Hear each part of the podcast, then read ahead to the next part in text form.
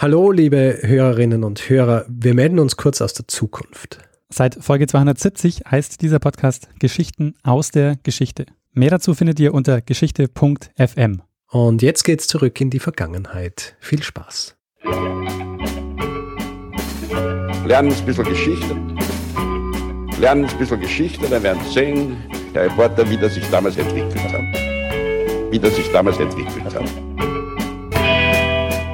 Hallo und herzlich willkommen bei dieser Spezialausgabe von Zeitsprung. Mein Name ist Richard. Diese Episode ist die sogenannte Extended Version der Episode 136 der Führung durch den jüdischen Friedhof in Währing. Extended Version deshalb, weil diese Spezialausgabe jetzt die gesamte Führung durch den jüdischen Friedhof ist ist sich in der ursprünglichen Episode nicht ausgegangen, dass wir da alles mit reinnehmen, aber es sind so viele interessante Dinge drin, die Tina Walzer erzählt, dass ich mir gedacht habe, da braucht es jetzt diese Extended Version. Ich muss dazu sagen, Teile dieser Aufnahme sind äh, besser als andere. Die Teile, die nicht so gut sind, das hängt damit zusammen, dass ich nicht direkt vor Tina Walzer gestanden bin, weil es war eine Führung, wo auch andere Personen anwesend waren und es ist nicht meine Art, mich auf einem Friedhof vor andere Leute zu drängen. Und ja, deswegen ist die, die Qualität dort nicht so gut wie bei anderen Teilen. Man muss eventuell die Lautstärke einfach ein bisschen aufdrehen. Bevor es hier jetzt aber weitergeht, kommt noch eine kleine Werbeeinschaltung. Werbung. Daniel. Ja. Jetzt waren ja gerade wieder die Oscars. Die Oscars. Und du weißt, ich, ich schaue mir das immer an. Oh ja. So ein bisschen aus Nostalgie, aber natürlich auch, weil ich mich für, für Filme interessiere. Und Da schlägst du dir die Nacht um die Ohren. das ist richtig. Schlage ich mir die Nacht um die Ohren. Und das habe ich jetzt gerade wieder gemacht. Aha. Und ähm, es werden da ja nicht nur englischsprachige Filme nominiert, sondern auch internationale. Internationale in äh, diversen Sprachen. Und die schaue ich mir natürlich auch an. Und Untertitel sind super, ja, da versteht man dann auch, was gesprochen wird. Aber noch besser ist natürlich, wenn man die Sprache, die in so einem Film gesprochen wird, auch versteht. da kriegt man mehr Ja. vom Film mit, wenn man nicht die ganze Zeit Ja. lesen muss.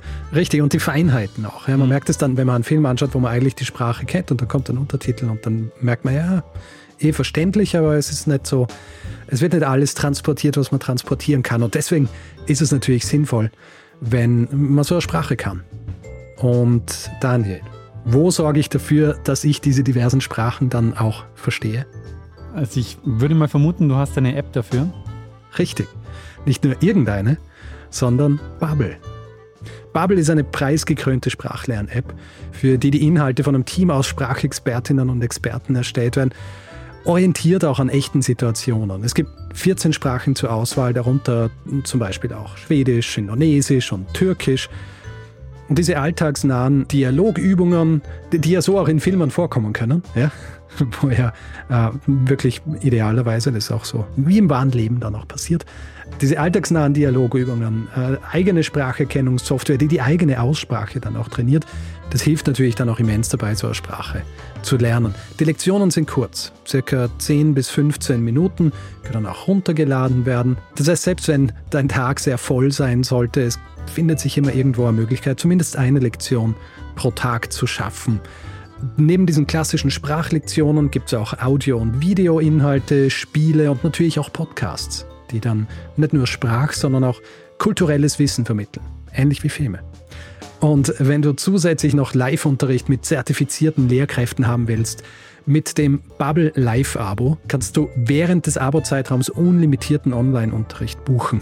Und für alle, die jetzt auch Filme im Original anschauen wollen, ohne Untertitel, für die haben wir ein Extra mit dem Code Geschichten, also G-E-S-C-H-I-C-H-T-E-N, erhält man für ein sechs Monate Abo gleich noch einmal sechs Monate gratis dazu. Also sechs Monate zahlen, ein Jahr lang lernen. Dieses Angebot gilt aber übrigens nur für die Bubble App, nicht für Bubble Live.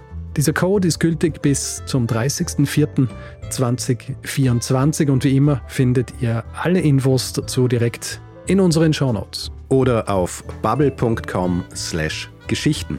Ah, fantastisch. Und man muss ja dazu sagen, Sprachen lernen macht ja auch Spaß, Korrekt. oder? Ja, also what's not to like?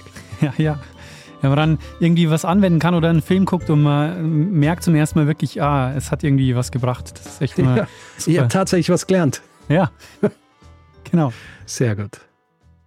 Ende der Werbung. Am Ende dieser Führung sind dann auch noch Antworten auf Fragen zu hören, die ich Tina Walzer stellen durfte und die sie so großzügig war, mir zu beantworten. Da hört man mich dann auch noch einmal, weil ich erkläre, was ich sie gefragt habe. Aber genug der Einleitung. Ich würde sagen, ähm, wir lassen jetzt einfach Tina Walzer sprechen.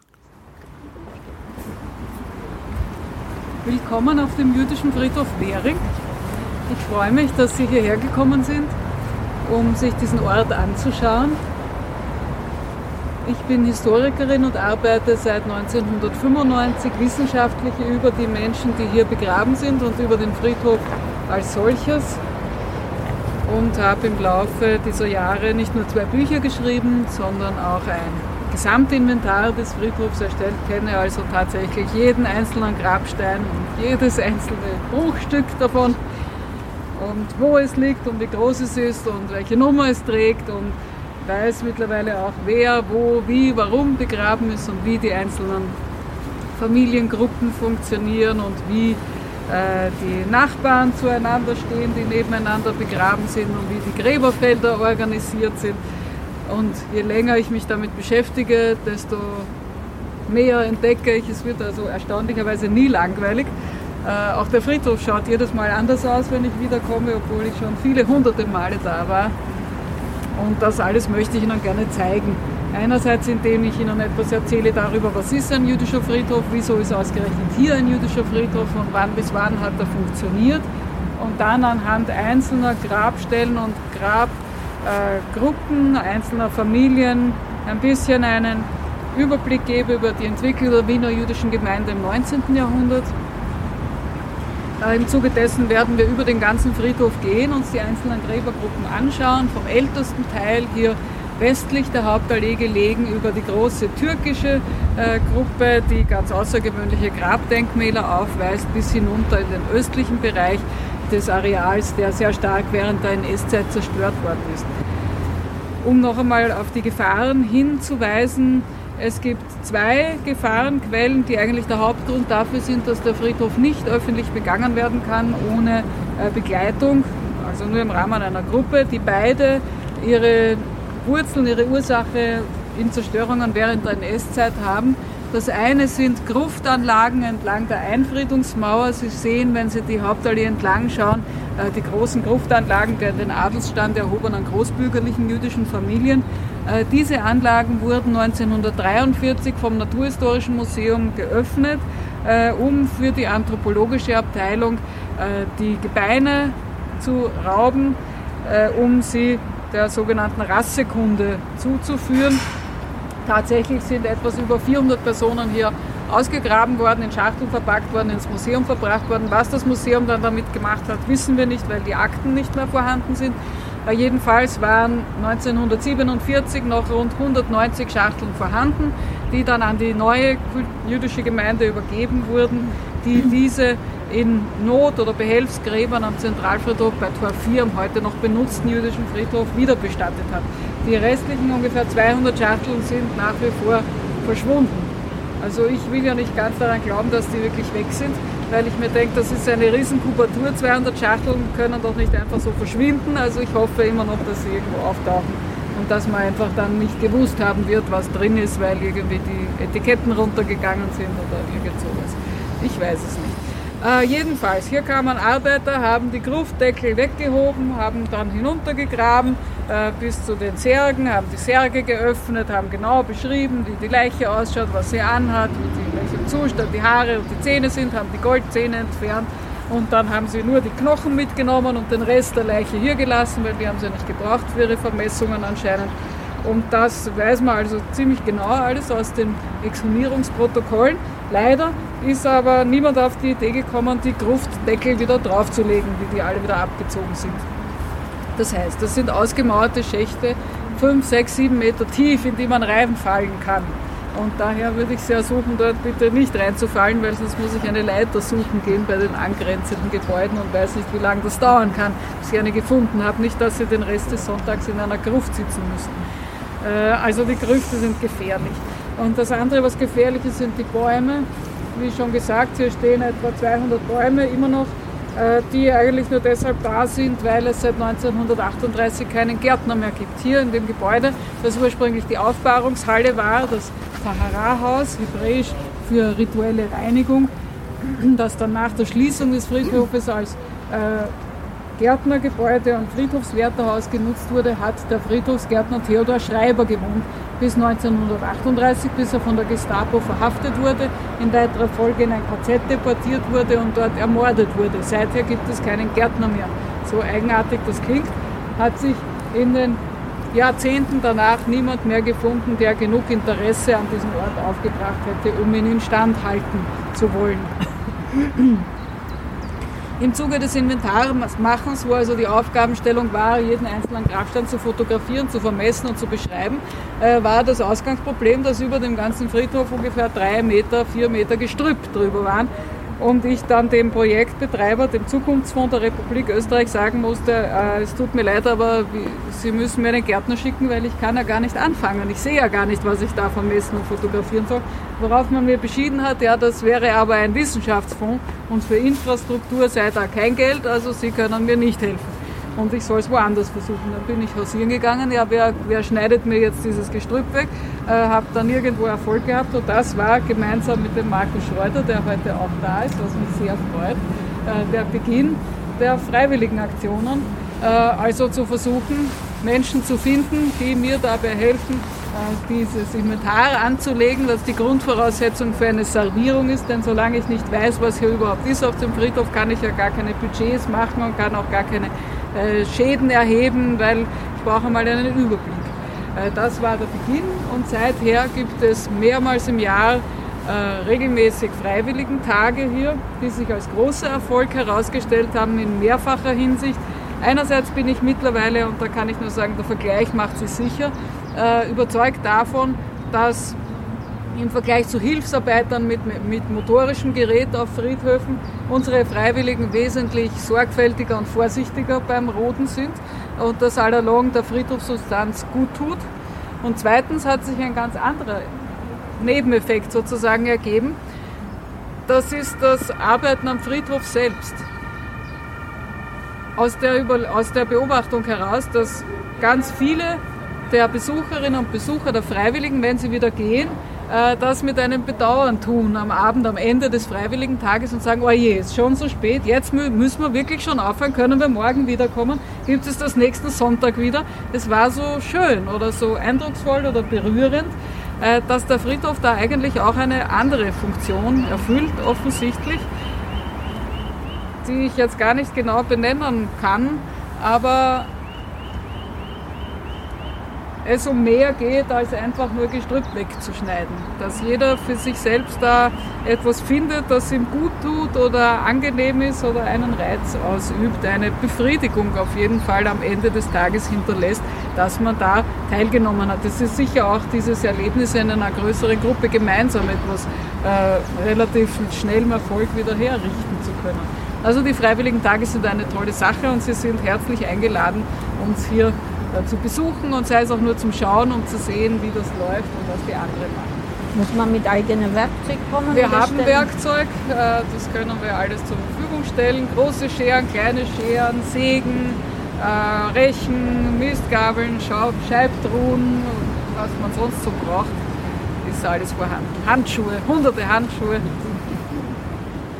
Also bitte Vorsicht bei den Bäumen Jetzt soll es ja angeblich etwas stärker windig werden. Wir werden halt das beobachten, ob wir uns wirklich überall bewegen können und bitte in keine Gruft reinfallen.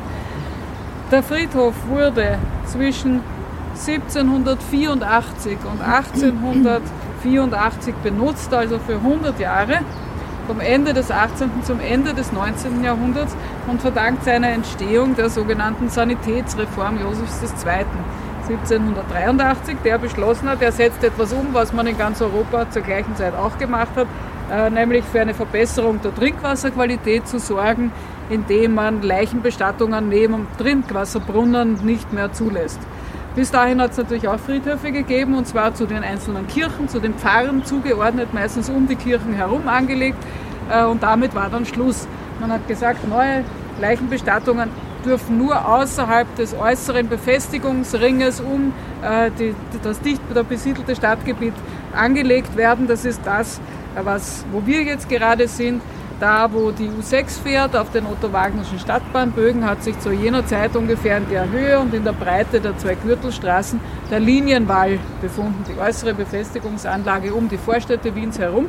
Und hier außerhalb hat jetzt der Staat erstmals, ja nicht mehr die Pfarren, sondern der Staat neue Friedhöfe angelegt, unter anderem den Währinger Friedhof, der eine eigene jüdische Abteilung bekommen hat weil man gewusst hat, aufgrund einer anderen Verordnung Josefs II., nämlich des sogenannten Toleranzpatentes, werden auch Juden nach Wien kommen und die werden irgendwo begraben werden müssen und man will nicht, dass sie auf den Kommunalfriedhöfen liegen, man will ihnen ein eigenes Begräbnisareal äh, zur Verfügung stellen und beziehungsweise zuteilen, kaufen haben sie es eh selber müssen äh, und das ist jetzt dieser Ort gewesen. Im Laufe dieser 100 Jahre sind an die 30.000 Tote hier bestattet worden. Äh, das sind zum Teil auch Menschen, die nicht in Wien gelebt haben, aber auf der Durchreise hier verstorben sind, beziehungsweise Menschen, die in verschiedenen niederösterreichischen vor allen Dingen Gemeinden gewohnt haben, wo sie noch nicht eine Genehmigung erhalten haben zu dem Zeitpunkt ihres Todes, äh, dass dort eigene jüdische Friedhöfe gegründet werden. Erst mit dem Staatsgrundgesetz 1867 dürfen auch in den niederösterreichischen Landgemeinden jüdische Gemeinden gegründet werden, die dann auch Friedhöfe bekommen dürfen. Und dann äh, beginnt das jüdische Gemeindeleben in Mistelbach, in Hollerbrunn, in Zwettl, in Hohenau, in Gensandorf, in Korneuburg und so weiter. Und dann gibt es dort überall auch jüdische Friedhöfe. Davor werden die Toten immer hierher gebracht. Ein bisschen umständlich, aber das erklärt jetzt die Größe des Bestattungsareals. Das, was Sie sehen, ist aber insofern nicht repräsentativ für diese 30.000 Toten, weil von den 30.000 nur ein Drittel, nämlich 10.000 Personen überhaupt genug Geld gehabt haben, sich einen Grabstein zu leisten. Alle anderen haben Grabzeichen aus Holz oder Metall gehabt und die können Sie deshalb nicht sehen, weil sie inzwischen längst zerfallen sind. Verwittert, äh, verrostet, wir haben beim Inventarmachen, glaube ich, zwei solche Metallschilder noch finden können, weil sie ziemlich von Erde bedeckt waren. Ansonsten ist keine Spur mehr davon, kennen wir nur aus Beschreibungen aus dem 19. Jahrhundert. Und das, was Sie sehen, die Grabsteine, äh, beschreiben jetzt oder bilden eigentlich das Bürgertum ab. Das heißt, umgekehrt geschlossen, zwei Drittel der Wiener jüdischen und der niederösterreichischen jüdischen Bevölkerung waren arm so arm, dass sie nicht einmal einen Grabstein hatten. Und das, was wir hier sehen, sind die Mittel- und Oberschichten. Das ist nicht repräsentativ für das Wiener Judentum. Nicht, dass Sie auf die Idee kommen, äh, zu meinen, hier finden Sie etwas bestätigt, was man meint, eh immer schon gewusst haben, dass alle Juden immer reich waren oder alle Juden immer Erfolg gehabt haben. Im Gegenteil, das ist nur eine sehr ähm, einseitige Überlieferung über die Grabsteine, die wir hier sehen können. Mit den Akten schaut es natürlich anders aus und da sehe ich dann, die meisten waren Hausierer oder kleine Händler, die mit den Agrarprodukten ihrer Herkunftsgemeinden aus Böhmen, aus Mähren, aus Ungarn hier in Wien versucht haben, ein Auskommen zu finden.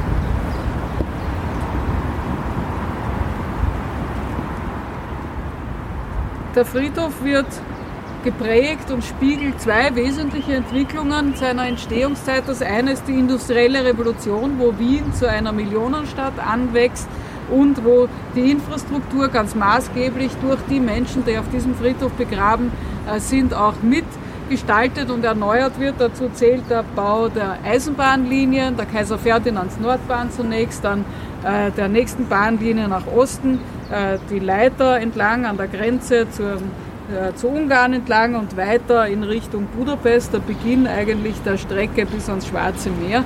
Äh, zunächst einmal nur zu Zuckerrübenfabriken in Bruck an der Leiter und zu Textilfabriken. Ähm, und dazu zählt die Entwicklung der Nahrungsmittelindustrie, der Textilindustrie, der Rohstoffindustrie. Äh, das ist das eine.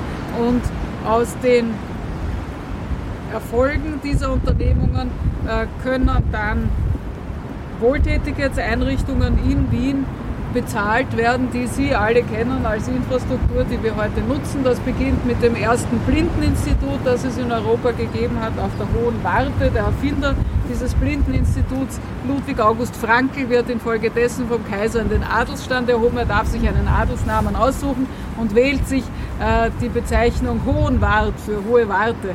Ja, nach dieser Idee, eine Einrichtung zu schaffen für behinderte Kinder, wo die Kinder nicht einfach nur verwahrt werden, sondern eine äh, Schul- und Berufsausbildung erhalten, damit sie, wenn sie erwachsen sind, sich selbst erhalten können und nicht ihr Leben lang dazu verdammt sind, von anderen Leuten abhängig zu sein. Das war so die Grundidee dieses Blindeninstituts. Äh, daraufhin sind viele andere ähnliche Schulen und Ausbildungsstätten gefolgt. Äh, die Krankenschwesternschule des heutigen ähm, Rudolfinerhauses beispielsweise äh, oder auch der Rudolf Stiftung in der Börhafegasse zählt dazu. Verschiedenste Lehrlingsausbildungsstätten, Knaben- und Mädchenwaisenheime, die jeweils auch Schulen, Berufsschulen dabei gehabt haben. All das geht jetzt auf das Konto derer, die hier auf diesem Friedhof begraben sind. Aber auch äh, direkt Spitäler, wie beispielsweise die Poliklinik, die die Brüder Gutmann wesentlich mitfinanziert haben und die Familie Königswarter oder das Rothschild-Spital am Währinger Gürtel zählen dazu oder auch die Technische Universität, deren Ausbau äh, von den hier Begrabenen mitfinanziert worden ist und ihren Familien. Und äh, als dann sozusagen der soziale Bereich ziemlich übererfüllt war, weil es praktisch nichts mehr gab, was nicht schon gegründet worden wäre, haben sich andere Familien auf den äh, Bereich der Bildung spezialisiert und haben gesagt, gut, wir fördern jetzt das Schulwesen, wir fördern Museen, wir fördern äh, Kunstakademien. Äh, die Familie Schei an der Ringstraße hat nicht nur das Künstlerhaus errichtet, sondern auch die Handelsakademie und dann dazu noch die Akademie am Schillerplatz äh, nachdem dieser Ludwig August Frankl die Idee hatte, als Untermieter im Palais an der Ringstraße, dort wo heute die Bundestheaterkassen sind, in dem Gebäude, äh, warum nicht auf dem leeren Platz zwischen dem Palais und dem Burggarten eine Goethe-Statue aufstellen. Äh, worauf dann andere Gruppen gesagt haben, dann machen wir auch einen Schiller. Und so kommen diese Denkmale an der Ringstraße zustande. Also es gibt auch andere Gruppen, die sich dann um andere Bereiche des öffentlichen Lebens kümmern, im Sinne der Förderung äh, der Bildung äh, und der,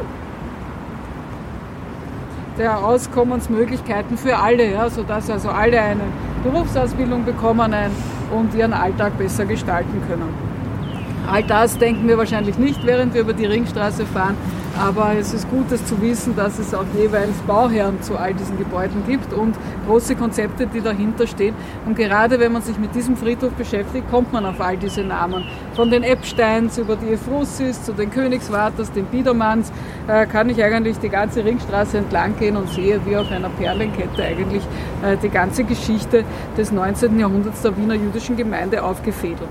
Die andere Entwicklung, die auf dem Friedhof eine große Rolle spielt, aber vor allen Dingen für die jüdische Gemeinde wichtig war, war ausgehend von der französischen Revolution und der Erfahrung, äh, dass in den Ländern, in denen die französischen Truppen in äh, Europa waren, die bürgerlichen Rechte eingeführt worden sind, nämlich der Code Civil, etwas, was Napoleon ins Rechtssystem in Frankreich zunächst eingeführt hat, äh, für die Juden eine Art Startschuss waren, der Befreiung und Selbstbefreiung, nämlich dieses Erlebnis, erstmals gleichberechtigt zu sein als Bürger eines Staates.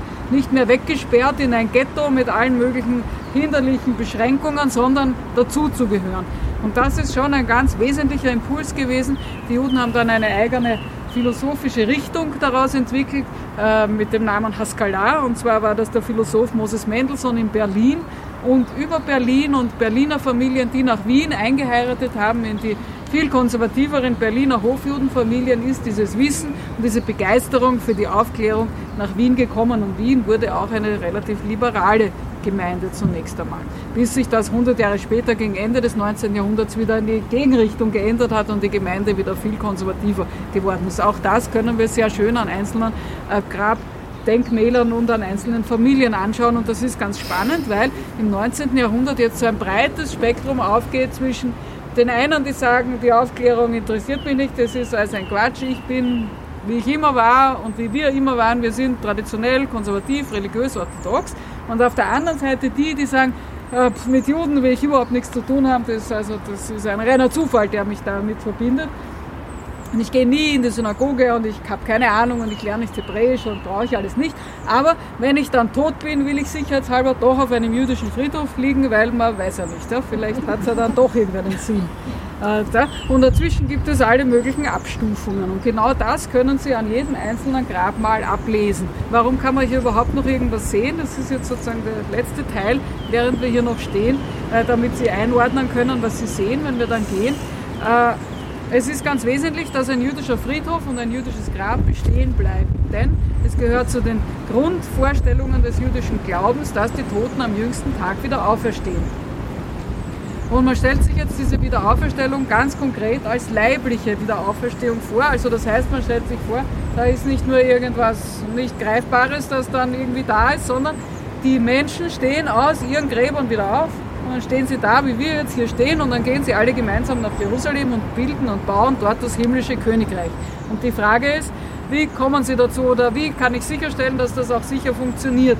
Denn es können ja alle möglichen Hindernisse auftreten. Der, der da drin liegt, kann nicht aufwachen oder er kann vergessen, wo er hingehen soll. Oder äh, er weiß nicht, ähm, äh, was die ganze Sache soll. Äh, der Friedhof kann nicht mehr da sein. Wenn die Knochen zerstreut sind, kann er nicht aufstehen. Äh, das alles muss man verhindern, denn das ist ja schließlich die Hauptsache unserer ganzen Existenz, dass am Ende dieses himmlische Königreich ist. Und wenn die Leute schon tot sind, dann ist das Schlimmste überstanden, dann ist, haben sie es eigentlich schon lustig. Also ein jüdischer Friedhof ist auch kein Ort der Trauer. Hier wird nicht getrauert. Das Totengedenken findet zu Hause statt und in der Synagoge zur Jahrzeit, am Sterbetag, aber niemals am Friedhof. Zum Friedhof geht man nicht. Dort ist Ruhe, da sind nur die Toten und die freuen sich, dass es bald alles ein gutes Ende findet. Was tue ich aber, damit das auch hinhaut? Punkt 1 habe ich im jüdischen Recht die Vorschrift, jeder Tote ist Eigentümer seines Grabes und niemand darf mit diesem Grab irgendwie herumtun, äh, da reingraben, die Knochen woanders hin tun, ist alles verboten. Äh, Punkt 2. Damit er auch wirklich aufwacht, wie wacht er denn auf? Er wird bei seinem Namen gerufen, der Tote. Und wer ruft den Namen? Die Engel. Was ist, wenn der Engel Alzheimer hat, der vergisst auf den Namen? Dann wird er nicht gerufen, dann wacht er nicht auf, dann muss er leider hier bleiben, während alle anderen schon weit voraus in Jerusalem sind. Äh, das soll nicht passieren. Äh, daher hat jedes Grab auch einen Grabstein. Also, es ist nicht nur eine rituelle Vorschrift, dass das Grab unangetastet ist, sondern es ist auch eine rituelle Funktion, die der Grabstein hat, nämlich zu erinnern an den, der da liegt damit er nicht vergessen ist. Hallo, da liegt noch wer, ja? da liegt der Herr David Rafalovic und so weiter. Äh, damit der Engel da noch keinen vergisst. Äh, in so, diesem Sinne bewegen wir uns auf einem jüdischen Friedhof durch ein steinernes Archiv, durch ein aufgeschlagenes Buch dieser Wiener jüdischen Gemeinde des 19. Jahrhunderts hier in diesem Fall. Und deshalb dürfen auch die Grabsteine nicht abtransportiert werden. Da, was Sie jetzt anschauen können im äh, Zusammenhang mit der Frage, wer war, hat jetzt wie getickt, ist, was steht auf dem Grabstein drauf, wo ist die Hauptseite, wo ist die schöne Seite? Und welches ist die unbenutzte Seite? Äh, und wie schaut überhaupt der Grabstein aus. Ist er groß, ist er klein, was für einen Stil hat er, wie ist er gestaltet? Und dann wissen Sie schon sehr viel an persönlichen äh, Details und Informationen über den Einzelnen, der da liegt. Und das sind ja immerhin noch 7.500 Grabsteine heute gut erhalten. Und insofern ist dieser Friedhof der einzige Ort und der beste Ort, um sich diese untergegangene jüdische Gemeinde Wiens des 19. Jahrhunderts vor Augen zu führen und der einzige Ort, an dem ich über jeden Einzelnen etwas erfahren kann. Abgesehen davon ist es einer der wenigen jüdischen Friedhöfe in ganz Europa, die aus dieser Zeit in diesem Zustand überhaupt noch erhalten sind. Und drittens ist es ein ganz einzigartiger Ort im Hinblick auf die Grabsteinarchitektur, denn gerade die Mischformen zwischen traditionell jüdischen Formen und dem Wiener Biedermeier und dann später dem Historismus, insbesondere dem orientalisierenden Baustil, spiegeln die einzigartigen Beziehungen zwischen den Juden und Nichtjuden in Wien, die sehr gut funktioniert haben im 19. Jahrhundert, hier in Wien wieder, so wie nirgendwo anders weder in Deutschland noch sonst wo in Europa und auch daher ist dieser Friedhof ein einzigartiges Denkmal seiner Zeit äh, in den Wiener Gegebenheiten. Woanders hat es anders funktioniert und da sieht man dann noch andere Dinge, die es hier nicht gibt. Aber das, was Wien und seine Juden ausgemacht hat, sieht man auf diesem Friedhof ganz ausgezeichnet. Und deswegen ist es auch so wichtig, ihn zu erhalten als Kulturdenkmal, als Teil der Wiener Stadtgeschichte. Nicht nur als Teil der jüdischen Geschichte, sondern im Hinblick darauf, dass die Menschen, die hier, hier begraben sind, all das mitgegründet und mitgestiftet haben, was Wien heute so gerne in der ganzen Welt vermarktet als Weltkulturerbe als Kulturdenkmal, die Ringstraße, den Musikverein, das Konzerthaus und so weiter, äh, als Teil dieser Wiener Kultur. Also, äh, beobachten Sie, wie groß ist ein Grabstein, wo schaut er hin? Äh, traditionellerweise sind alle jüdischen Friedhöfe nach Osten orientiert, dorthin, wo man sich Jerusalem vorstellt. Auch hier hinter mir ist Osten, dort ist Westen. Und äh, die Grabreihen gehen also in Nord-Süd und jeder, jeder Grabstein hat eine Ost- und eine Westseite. Traditionellerweise sind die Grabsteine nur auf der Ostseite gestaltet und zwar mit hebräischen Buchstaben beschriftet. Wenn Sie jetzt hinter mir reinschauen in das Gräberfeld, dann sehen Sie, die meisten Grabsteine schauen zu Ihnen. Sie sind also auf der Westseite beschriftet. Sie sehen mit einem Blick in den Friedhof hinein, ohne irgendeine Ahnung von dem Friedhof zu haben, aha, das muss offensichtlich eine ziemlich liberale oder aufgeklärte Gemeinde gewesen sein. Weil mit Religion haben die meisten hier nichts am Hut. Gegenprobe, wenn Sie in die Richtung schauen, sehen Sie die Ostseite der Grabsteine und relativ wenig drauf, bis gar nichts. Also das stimmt, ja. es liegt nicht nur an diesem Eck, sondern der ganze Friedhof ist hauptsächlich auf der Westseite der Grabsteine beschriftet. Dann können Sie sich anschauen, was steht da für Schrift drauf. Hebräisch oder Deutsch oder beides und wenn beides in welchem Verhältnis zueinander. Grundsätzlich gilt, je kürzer der hebräische Text wird und je länger der deutsche Text wird, desto liberaler derjenige, der da begraben ist. Und wenn der deutsche Text auch noch in Gedichtform daherkommt, gereimt, dann wissen Sie, aha, sehr liberal. Und dann schauen Sie sich an, das Deutsche können Sie ja lesen, was steht denn da drauf. Je mehr darüber die Rede ist, was der Einzelne in seinem Berufsleben alles geleistet hat. Also da steht drauf, da hat der, der Herr Rafalowitsch am Ecker, was er nicht alles für Orden gekriegt hat, vom russischen Zaren und vom österreichischen Kaiser und wo er überall Mitglied war, in welcher Kammer und so. Also das hat alles mit Religion eigentlich nichts zu tun. Dann wissen Sie, aha, auch sehr liberal. Dann gibt es aber andere, die haben wirklich nur ganz strikt religiöse Texte drauf, was ja eigentlich auch eine der Grundfunktionen des Grabsteins ist. Da wacht er auf, der Tote dann sieht, aha, das ist mein Name, falls es ihm entfallen sein sollte. Und dann steht auch eine Handlungsanleitung. Und im Übrigen ist heute der jüngste Tag und jetzt hast du das und das zu tun. Dreh dich um und geh nach Jerusalem und tu schon mitbauen am himmlischen Königreich. Also wenn das nicht mehr der Fall ist, äh, was anderes auf dem Grabstein draufsteht, kann ich davon ausgehen, der war also so liberal, dass er gefunden hat, ah, entweder das weiß er sowieso oder das braucht er dann nicht oder wie auch immer. Da ist ein anderes Schild aufgestellt. Können Sie sich ausdenken. Es gibt natürlich dann auch Ausnahmen. Hier der Herr Rafalowitsch, bei dem bleibe ich jetzt hängen, weil er so praktisch ist, weil wir ihn sehen. Das ist dieses erste Grab da am Eck. Da können wir gleich mehrere sehen. Erstens ist ein deutscher Text dort, zweitens ist unten ein Gedicht dabei und drittens schaut das Ganze nach Osten. Was ist da passiert? Äh, das ist sozusagen verkehrt herum, wo man doch eigentlich das Hebräische erwarten sollte.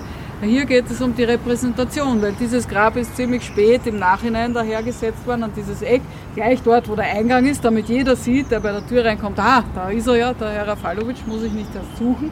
Der ist auf der Durchreise hier verstorben, war so besser. Und damit jeder das gleich sieht, mache ich den Text so, dass man ihn leicht lesen kann, ohne dass man fünfmal um das Grab mal herumrennen muss. Also er ist sozusagen auf der falschen Seite aus Repräsentationszwecken. Das gleiche gilt für sein Grabmal. Diese abgebrochene Säule ist nicht abgebrochen, weil ein Baum draufgefallen ist, sondern das ist sozusagen eine riesengroße Skulptur. Äh, das ist reine Dekoration, da hat er gefunden, ich zeige, dass ich eine Stütze der Gesellschaft war, eine Säule des Staates, herausgerissen aus der Mitte des Lebens, der ist umgefallen, war tot. Wenn Sie sowas sehen, dann können Sie annehmen, aha, entweder Herzinfarkt oder Schlaganfall. Äh, meistens nach so einer Todesart bekommt man dann immerhin eine abgebrochene Säule. Also was ist das hier? Hat der Klassizismus zugeschlagen. Ne? Das ist so nach gehört so in den Kontext von Heinrich Schliemann und Troja und so. Man entwickelt eine Begeisterung für antike Ruinen und dann kommen diese abgebrochenen Säulen als Grabdenkmäler. Das hat mit dem Judentum überhaupt nichts zu tun. Ähm, was ein traditionell jüdischer Grabstein ist, können Sie eher hinter mir sehen. Äh, beispielsweise diese Gestaltungsform eines einfach in der Erde drin steckenden Steins mit hebräischer und in diesem Fall auch noch deutscher zusätzlicher Beschriftung. Das wäre etwas, was wir auch auf einem mittelalterlichen jüdischen Friedhof beispielsweise in Worms sehen können. Oder so ein ganz kleiner Stein, der einfach in der Erde drin steckt.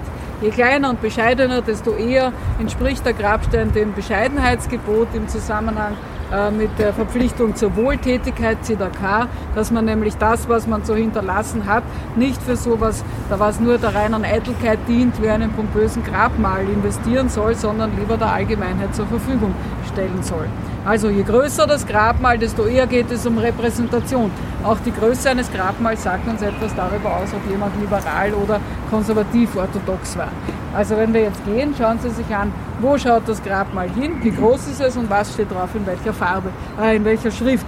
Und dann haben Sie schon in welcher Sprache und dann haben Sie schon einen ziemlich großen Überblick darüber, wie der Einzelne hier mit den anderen zusammenhängt. Dann muss man auch wissen, dass Leute, die sich im Leben nicht gut miteinander verstanden haben, auch niemals nebeneinander begraben werden oder umgekehrt, äh, wer nebeneinander begraben ist, war zumindest nicht zerstritten. Auch das sagt uns etwas über die Art und Weise, wie die Menschen, solange sie noch gelebt haben, zusammengelebt haben. Und dann muss man wissen, dass der Friedhof in so, ich habe es für mich Familieninseln genannt, aufgebaut ist. Da kommt die erste Zuwanderergeneration von Juden wieder nach Wien, Ende des 18. Jahrhunderts, nachdem die Juden 100 Jahre lang nur unter allen möglichen Sonderbewilligungen hier sich haben aufhalten dürfen als Hofjuden oder Hoffaktoren, aber nicht einfach zuwandern konnten. Und diese erste neue Generation sagt, äh, ich kaufe jetzt mehrere Gräber, weil der Tote ist Eigentümer seines Grabes, äh, im Verband des Friedhofs. Insofern ist ein jüdischer Friedhof ein Verband von Einzelimmobilien, wenn Sie so wollen. Ja, jedes Grab ist eine eigene Immobilie. Und die Familienangehörigen schauen aber, dass sie in einem räumlichen Zusammenhang miteinander begraben sind. Und das macht also der Familienvater, der Erste, so. Der denkt sich so, ich will jetzt in der Mitte der Gräbergruppe die Mutter haben, weil die Mutter ist das Zentrum und die Trägerin der jüdischen Familie, der, der Weitergabe der jüdischen Tradition. Und rund um die Mutter liegen ihre Kinder. Und der Ehemann, der dazugehörige, liegt bei seiner Mutter. Und auf diese Art und Weise habe ich also die Herkunftsfamilien immer zusammen und die Kinder heiraten natürlich in andere Familien ein, zumindest ist das zu hoffen. Und die verschwägerten Familien kommen jetzt angrenzend in Gräbergruppen. Auf der anderen Seite eines Wegs zum Beispiel, da habe ich auf der einen Seite die Gruppe der Epsteins und vis-à-vis -vis von ihnen die Gruppe der Granikstätten. Und auf der einen Seite des Wegs die Forchheimers und auf der anderen Seite des Wegs die Scheis. Und die sind jeweils miteinander verheiratet. Äh, und jeder liegt bei seiner Mutter. Das ist auch ganz spannend zu sehen und finde ich besonders witzig im 19. Jahrhundert, wo doch die ganze Zeit die Rede ist von der Liebe. Also die Zweckheirat wird abgeschafft und es gibt nur mehr die Romantik. Denken Sie an Goethes Werther und was sich da alles infolgedessen anhängt, ja, an Literatur und Oper und wo das überall auftaucht. Das war das Thema des 19. Jahrhunderts. Mann und Frau gehören zusammen aus Liebe.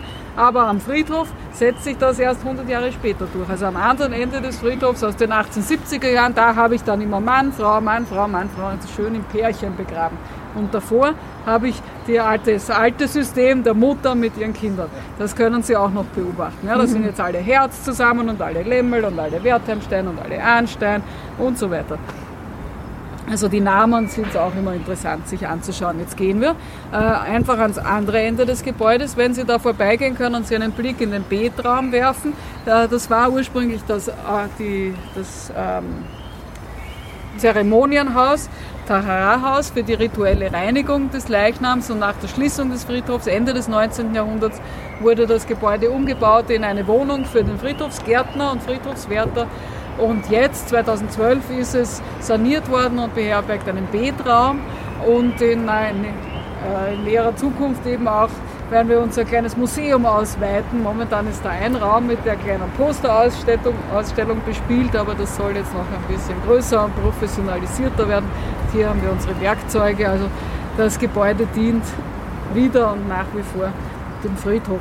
Am anderen Ende des sehr schönen Gebäudes von Josef Kornhäusl, dem Architekten, der auch den Stadttempel in der Seitenstättengasse gebaut hat, äh, können wir uns dann über den Bewuchs ein bisschen unterhalten.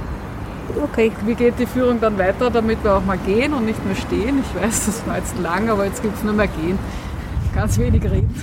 Wir gehen über den ältesten Teil des Friedhofes, westlich der Hauptallee gelegen, äh, und kommen am anderen Ende der Hauptallee wieder hier zurück. Dort ist eine große türkisch-jüdische Gruppe, die ganz spannend ist, weil sie sehr exotische Grabdenkmäler hat. Und von dort aus gehen wir ganz ins östliche äh, Gebiet des Friedhofs. Dort sind sehr viele Zerstörungen aus der NS-Zeit, damit Sie sehen, dass auch wenn es hier am Anfang alles relativ harmlos ausschaut, da hinten gibt es auch wirklich große Probleme. Und dann kommen wir hier wieder zum Tor zurück.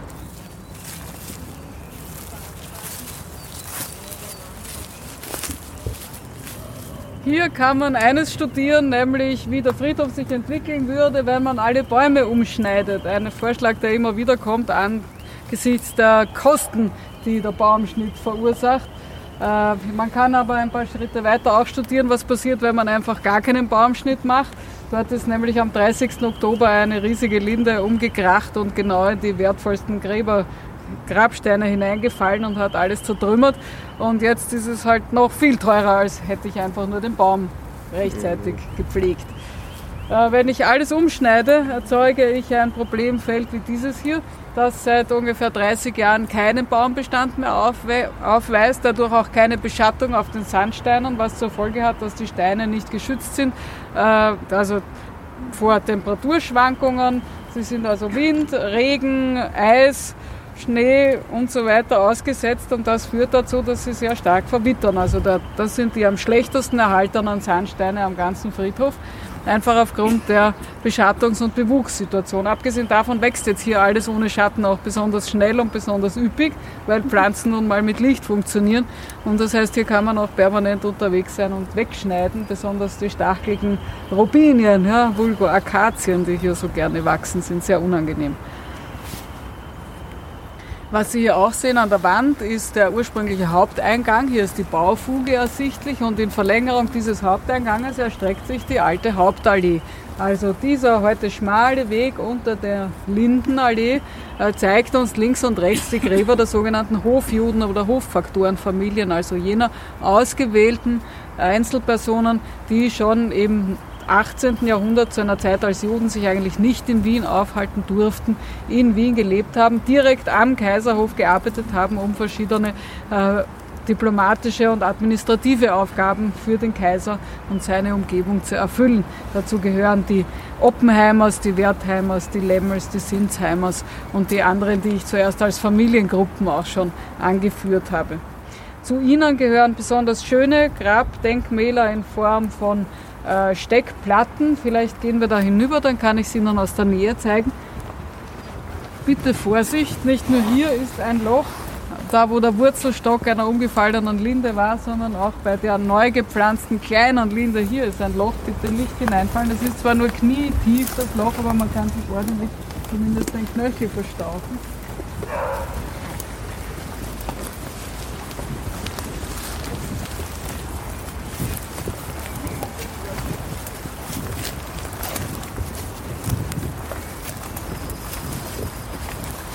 Bei dem Baum, hier ist ein Loch.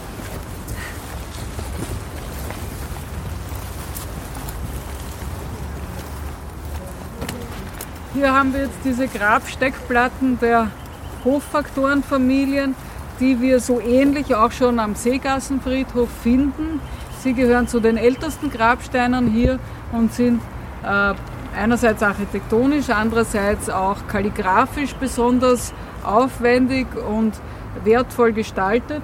Äh, man könnte beim ersten Hinschauen sagen, äh, man sieht einen barockisierenden Grabstein, zwei Türmchen und in der Mitte eine Rosette. Äh, Im Zuge des Inventarmachens habe ich aber beschlossen, ich nenne diese Form Torabandartig, weil ich denke, dass diese Steine, die aus der Zeit vor der Aufklärung stammen, also die Menschen, die da begraben sind, haben sich jetzt mit der Haskalah noch nicht wirklich auseinandergesetzt, sondern waren mehr oder weniger religiös, einer zum Lesen aufgerollten Torah nachgebildet oder nachempfunden sind. Sie wissen, wie das ausschaut. Das Pergamentband, das beschriftete, das auf zwei Stäben links und rechts aufgewickelt ist und beim Lesen auseinandergeschoben wird, sodass dann die Textstelle, die man lesen will, frei sichtbar wird. Links und rechts der Stab, auf dem die Rolle aufgewickelt ist, in der Mitte der Text und obendrauf der Aufsatz, der verhindert, dass das Gebilde auseinanderfällt, wenn man es tragen, transportieren will, die Tora-Krone als Aufsatz obendrauf und links und rechts der Tora-Vorhang. Und so ähnlich sind diese Platten eben gestaltet mit außergewöhnlichen außergewöhnlich aufwendigen Schriftzeichen, die der mittelalterlichen Buchmalerei nachempfunden sind. Und der einzige Schmuck, den dieser Grabstein praktisch hat, ist der Text, das Wort ist der Schmuck. Es gibt ja ein Bildverbot im Judentum, das heißt also Gott und sein Ebenbild nicht abbilden, keine Menschendarstellungen und wenn geht auch keine Tier- und schon gar keine Pflanzendarstellungen. Das wird im Laufe des 19. Jahrhunderts mit der Aufklärung aufgeweicht, aber am Anfang wird das noch sehr strikt befolgt. Dafür ist der Text äh, sehr aufwendig und hat viele Ebenen. Es sind nicht einfach nur Verszeilen, die hier aufgeschrieben sind, sondern die Anfangsbuchstaben jeder Zeile ergeben von oben nach unten gelesen ein Wort, die Endbuchstaben jeder Zeile ergeben von oben nach unten gelesen ein anderes Wort. Äh, dann ist oft die Zeile in der Mitte unterbrochen und da haben wir wieder Anfangs- und Endbuchstaben, wo zusätzliche Wörter auslesbar sind. Und dann gibt es einzelne Buchstaben, die im Text hervorgehoben sind, die beispielsweise wie ein Bogen eines Sonnenaufganges im Text drinnen liegen und einen zusätzlichen Text dargeben, also Worträtsel, wenn Sie so wollen, die sich da auf einmal eröffnen. Ganz aufwendig gestaltete Wortkunstwerke, die sich auf den Grabsteinen finden. Leider ist gerade im Oktober ein Baum in eine Gruppe solcher ganz einzigartiger Grabsteine hineingefallen. Wenn wir uns umdrehen, dann können wir ein paar jüngere Grabsteine sehen, die aber auch einige Fragen aufwerfen.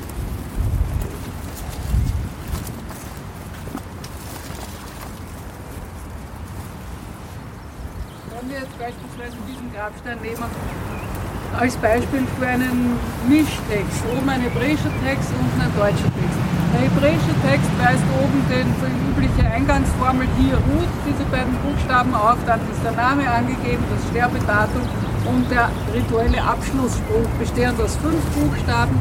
Äh, seine Seele sei eingebunden in das Bündel des Lebens. Und der deutsche Text sagt jetzt schon einmal nicht hier Ruth, sondern dem Andenken von geliebt. Und unten steht jetzt auch nicht, seine Seele sei eingebunden in das Bündel des Lebens, sondern es steht Friede ihrer Asche. Und jetzt kann man sich natürlich fragen, ist da wer verbrannt worden oder was ist das jetzt für ein eigenartiger Spruch? Wie kommt denn das daher? Antwort, das ist eine Modeerscheinung. Also, äh, die Juden, die nach Wien zuziehen aufgrund des Toleranzpatentes von Josef II., der sagt, äh, ich lasse alle nach Wien kommen, die irgendwie nützlich sind für mich. Und es ist mir egal, ob sie Juden sind oder Protestanten. Ich bin da aufgeschlossener als meine Mutter, als meine Vorgängerin. Ich bin religiös tolerant, äh, solange sie ihre Religion nicht an äh, die große Glocke hängen, sondern schön nützlich und freundlich und fleißig sind, äh, können sie kommen, auch wenn sie Juden sind. Äh, setzt da eine Bewegung in Gang, die dazu führt, dass die Juden nicht nur unheimlich stolz sind, dass sie nach Wien kommen dürfen, sondern sich auch brennend interessieren für alles, was die anderen rundherum machen. Also, das führt dazu, dass man die Freundschaft von Nichtjuden sucht, dann letztlich auch dort auf Begräbnisse geht, begeistert ist von der schönen Leicht diesem ganzen Aufwand, der da getrieben wird, der im Judentum völlig unbekannt ist, weil äh, es gibt jetzt kein großes Leichenbegängnis traditionell im Judentum, sondern das macht eine ausgewählte Gruppe, die Beerdigungsbruderschaft, die Kebra Kadisha, äh, der Leichnam wird beerdigt äh, und die Angehörigen sind zu Hause und äh, trauern in der rituellen Trauerwoche. Sie sitzen Schive, die dürfen acht Tage lang gar nicht weg von zu Hause. Und der Leichnam wird in der Zwischenzeit begraben. Das alles kennen also Juden nicht, was sich hier bei einem normalen Begräbnis sozusagen abspielt und fangen an, es nachzumachen. Sagen, das ist so schön und das ist viel besser als bei uns. Dieses altmodische, was wir da machen, das werfen wir jetzt vor den Haufen, wir machen es wie die anderen. Jetzt schreibt man sich das gleiche Sachen auf den Grabstein drauf oder man kauft sich überhaupt den Grabstein bei den christlichen Steinmetzen und lasst dann nur zusätzlich noch ein paar hebräische Schriftzeichen drauf machen. Äh, das führt dazu, dass ganz oft die hebräischen Texte fehlerhaft sind weil der, der das da eingemeißelt hat, sicherlich nicht Hebräisch konnte, sondern das halt abgemalt hat von einer Vorlage. Und da gibt es auch Fehler. Äh, da kommen also ganz viele Sprüche, die überhaupt nichts mit dem Judentum zu tun haben und auch die Formen, die nichts mit dem Judentum zu tun haben, weil man, wo man einfach was macht mit was Modernes. Beispielsweise diese Biedermeier-Gräber mit diesen beiden Ohrwaschen, in der Mitte Dreieck und links und rechts ein Ohrwaschen. Da ist auch sowas.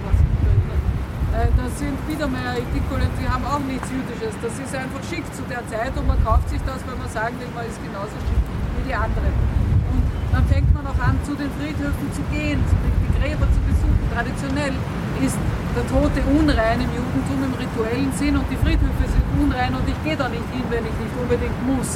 Äh, Und dazu gibt es auch bei jedem benutzten Friedhof heute noch ein Waschbecken beim Ausgang, wo ich mir dann die Hände waschen kann, wenn ich wieder weggehe, um mich symbolisch von dieser Nähe zum Tod zu reinigen. Aber damals ist man schon gar nicht auf Friedhöfe gegangen.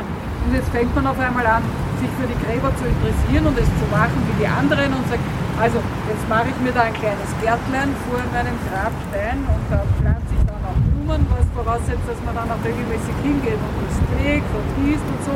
Und dann zünde ich aber keine Kerzen an und bringe auch keine Schnittblumen in Vasen, sondern ich lege einen Stein auf den Grabstein. Was ist jetzt das Eigenartiges?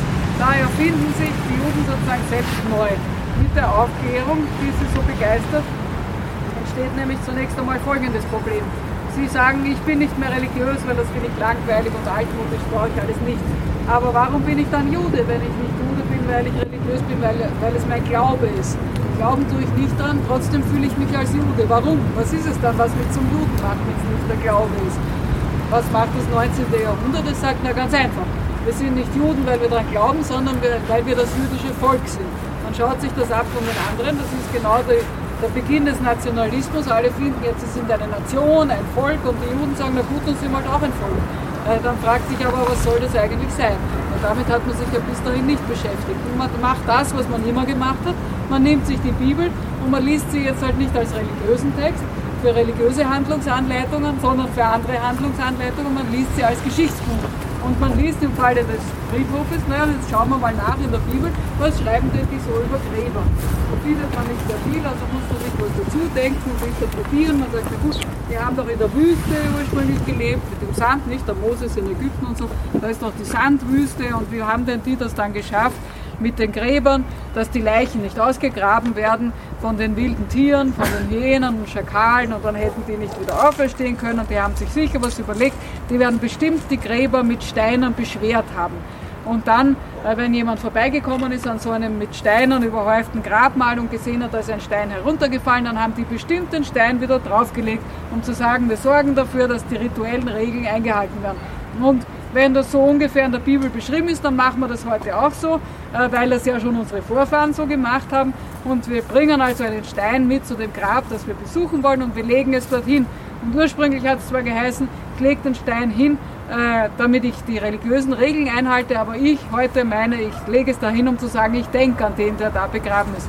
Antwort, das ist also zusammengefasst ein Anachronismus, wenn Sie so wollen, ja, die Geschichte mit den Steinen. Und heutzutage auf den meisten jüdischen Friedhöfen sehen Sie schon Teller oder Schalen vorbereitet mit besonders schönen Kieseln, bunt und wie auch immer. Und dann nehmen Sie aus dem Teller einen Stein, legen ihn oben drauf auf das Grabmal und dann kommt der Gärtner und räumt das alles wieder runter und dann kann man das immer weiter so machen. Und das ist sozusagen die Geste, die ich setze, wenn ich ein jüdisches Grab besuche. Hier können Sie das nur in Einzelfällen beobachten, dort wo es Nachkommen gibt, die kommen oder da wo Besucher es dann getan haben, nachdem ich es ihnen erklärt habe, dass es das gibt. Aber man kann an der Abwesenheit dieser Steingefäße und der Steine auf den Grabsteinen auch ablesen, dass es kaum Nachkommen gibt. Also von den 30.000 äh, Gräbern habe ich im Zuge der letzten 20 Jahre ungefähr 200 Personen gefunden an Nachkommen wo die wissen, dass sie hier Vorfahren haben und auch ungefähr wissen, wer das ist und wie die geheißen haben und sonstige Details. Was Sie noch hier sehen können, sind gerade in diesen Granitstelen oft Löcher.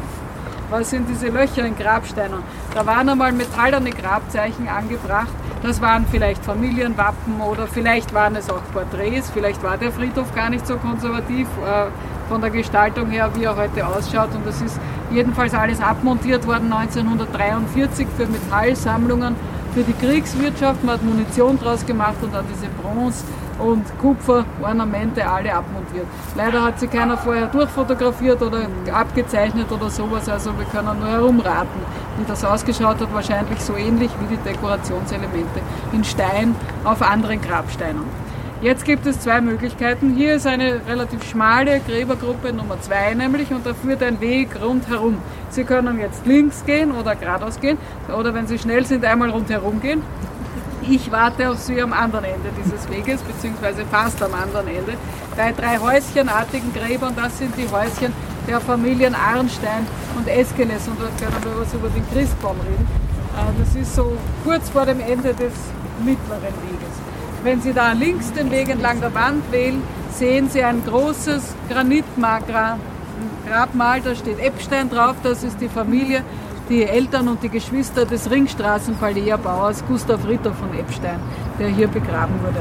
Äh, die hier begraben wurden, er selbst ist am Zentralfriedhof am ersten Tor begraben, weil er erst später gestorben ist. Und vis-à-vis sind eben die Kranichstätten, die äh, verschwägerten. Und hier die ersten vier Grabsteine links sind die Forchheimers und rechts sind die Scheiß. Das sind die mit dem Ringstraßenpalais, wo der Helmut Anditsch die Fernsehserie dann drinnen gedreht hat. Also Ecke, Opernring und, äh, und Goethe-Denkmal.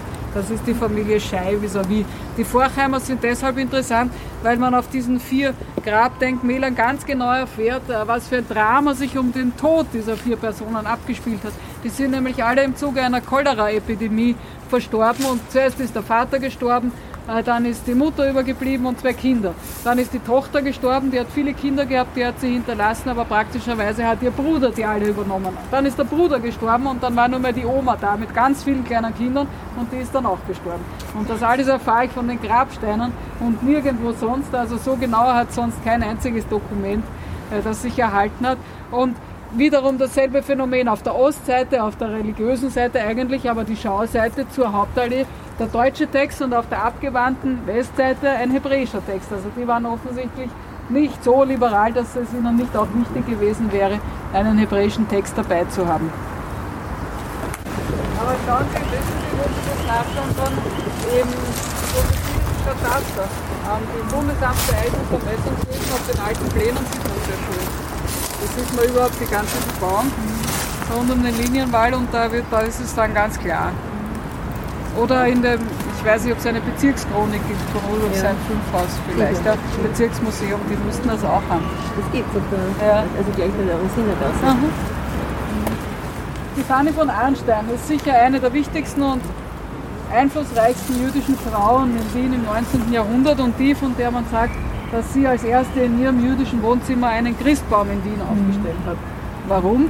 Ich behaupte jetzt einmal, das ist Heimweh, weil sie das von zu Hause gekannt hat. Sie ist die Tochter des Berliner Oberhoffaktors und Oberrabbiners Daniel Itzig und ist die erste Generation, die mit dem Bewusstsein aufwächst, Bürger des Staates wie alle anderen zu sein, weil sie ist in der Zeit der französischen Besetzung Berlins ist ein Kind. Sie bekommt abgesehen davon eine sehr gute Ausbildung. Ihr Vater ist der beste Freund des Erfinders der jüdischen Aufklärung, Moses Mendelssohn. Äh, und um Ihnen so eine Idee von diesem Zeitgeist zu geben, äh, denken Sie an ein Theaterstück, das Sie alle zumindest in der Schule mal durchackern haben müssen, äh, eines ganz bedeutenden deutschen Schriftstellers, nämlich Gotthold Ephraim Lessing. Lessing war befreundet mit Mendelssohn und Itzig und hat die beiden porträtiert in seinem wahrscheinlich bekanntesten Theaterstück Nathan der Weise. Denken Sie an den Nathan und Sie kommen genau in den Zeitgeist der Arnsteins und der Eskeles und so weiter hinein. Die Juden in Berlin waren begeistert von der Idee, jetzt auch Staatsbürger zu sein und haben den anderen alles nachgemacht in ihrer Umgebung, weil sie jetzt genauso sein wollten wie alle anderen. Sie haben gesehen, die Protestanten haben einen Prediger äh, und haben gesagt, okay, wir haben jetzt auch keinen Rabbiner mehr im Gottesdienst, wir auch einen Prediger. Der erste äh, Rabbiner, den Wien gehabt hat, Isaac Noah Mannheimer war dezidiert auch in Selbstdefinition kein Rabbiner, sondern ein Prediger. Der erste, der Gottesdienste im neu erbauten Stadttempel in der Seitenstättengasse geleitet hat. Äh, und man hat sich allerhand abgeschaut, unter anderem die Sitte, einen Christbaum aufzustellen, den ja die Protestanten sich zugelegt haben als Äquivalent zur als katholisch empfundenen Krippe mit dem Jesuskind.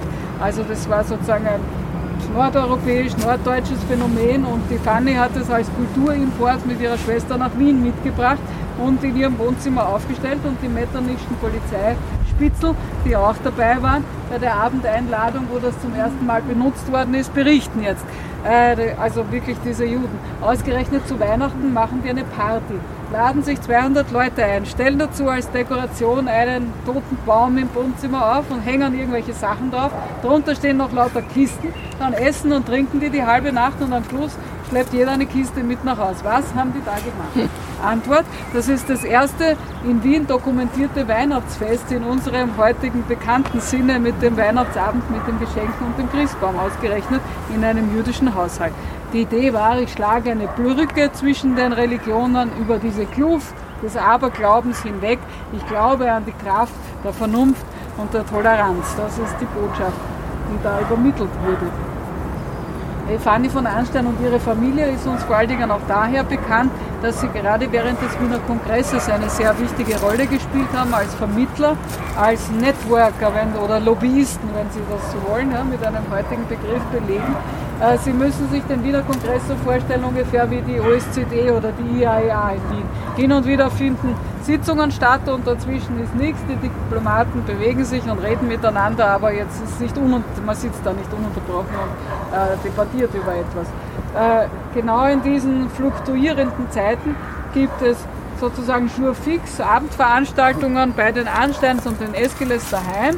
Äh, die laden sich jetzt ein, Diplomaten, Wissenschaftler, Zeitungsleute, Künstler, Geschäftsleute und alle zusammen debattieren darüber, wie soll dieses Europa neu gestaltet werden nach den napoleonischen Kriegen. Die Juden machen deshalb mit, weil sie ein großes Interesse daran haben, dass diese bürgerlichen Gesetze, die bürgerlichen Rechte für Juden auch in den anderen europäischen Staaten umgesetzt werden, beziehungsweise auch nach dem Ende der napoleonischen Herrschaft beibehalten werden sollen. Weil es gibt ihnen ja enorme Vorteile gegenüber der Situation, in der sie zum Beispiel hier sind, in Wien, in Österreich, wo sie alle möglichen Berufsverbote haben. Sie dürfen kein Eigentum besitzen, sie müssen alle paar Jahre ihre Aufenthaltsgenehmigung und ihre Berufs Befähigungszeugnisse erneuern müssen, dafür jeweils Unsummen an Geld zahlen. Mit den bürgerlichen Rechten wäre das viel einfacher. Also das ist der Grund, warum man sich da engagiert.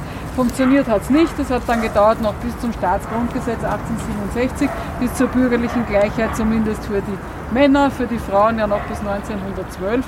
Aber man hat es versucht. Und aus diesen äh, jeweils äh, zu erneuernden Genehmigungen für die Aufenthaltserlaubnis und so weiter hat man äh, nach Kräften die kaiserlichen Unternehmungen finanziert, also vor allen Dingen das Heer gegen die napoleonischen Truppen.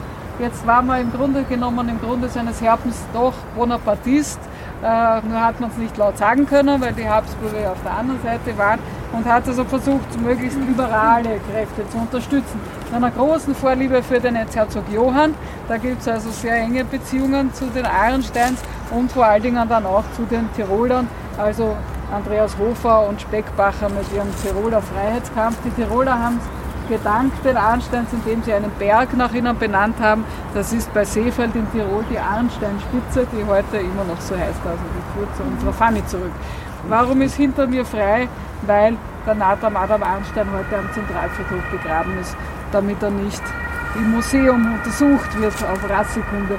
Die Kultusgemeinde hat es gewusst, dass das, das Naturhistorische Museum kommen wird äh, und jetzt da Prominente ausgräbt für die Rassekunde, weil äh, einer der Funktionäre der Kultusgemeinde in der NS-Zeit, Benjamin Murmelstein, äh, war es, der dem Museum Namen von Prominenten von diesem Friedhof geliefert hat. Dieser Murmelstein hat eine äußerst zwiespältige Rolle gespielt. Ich weiß nicht, wenn Sie den Film gesehen haben von Claude Lanzmann, das lange Interview mit ihm, dann können Sie ungefähr sich ein Bild machen.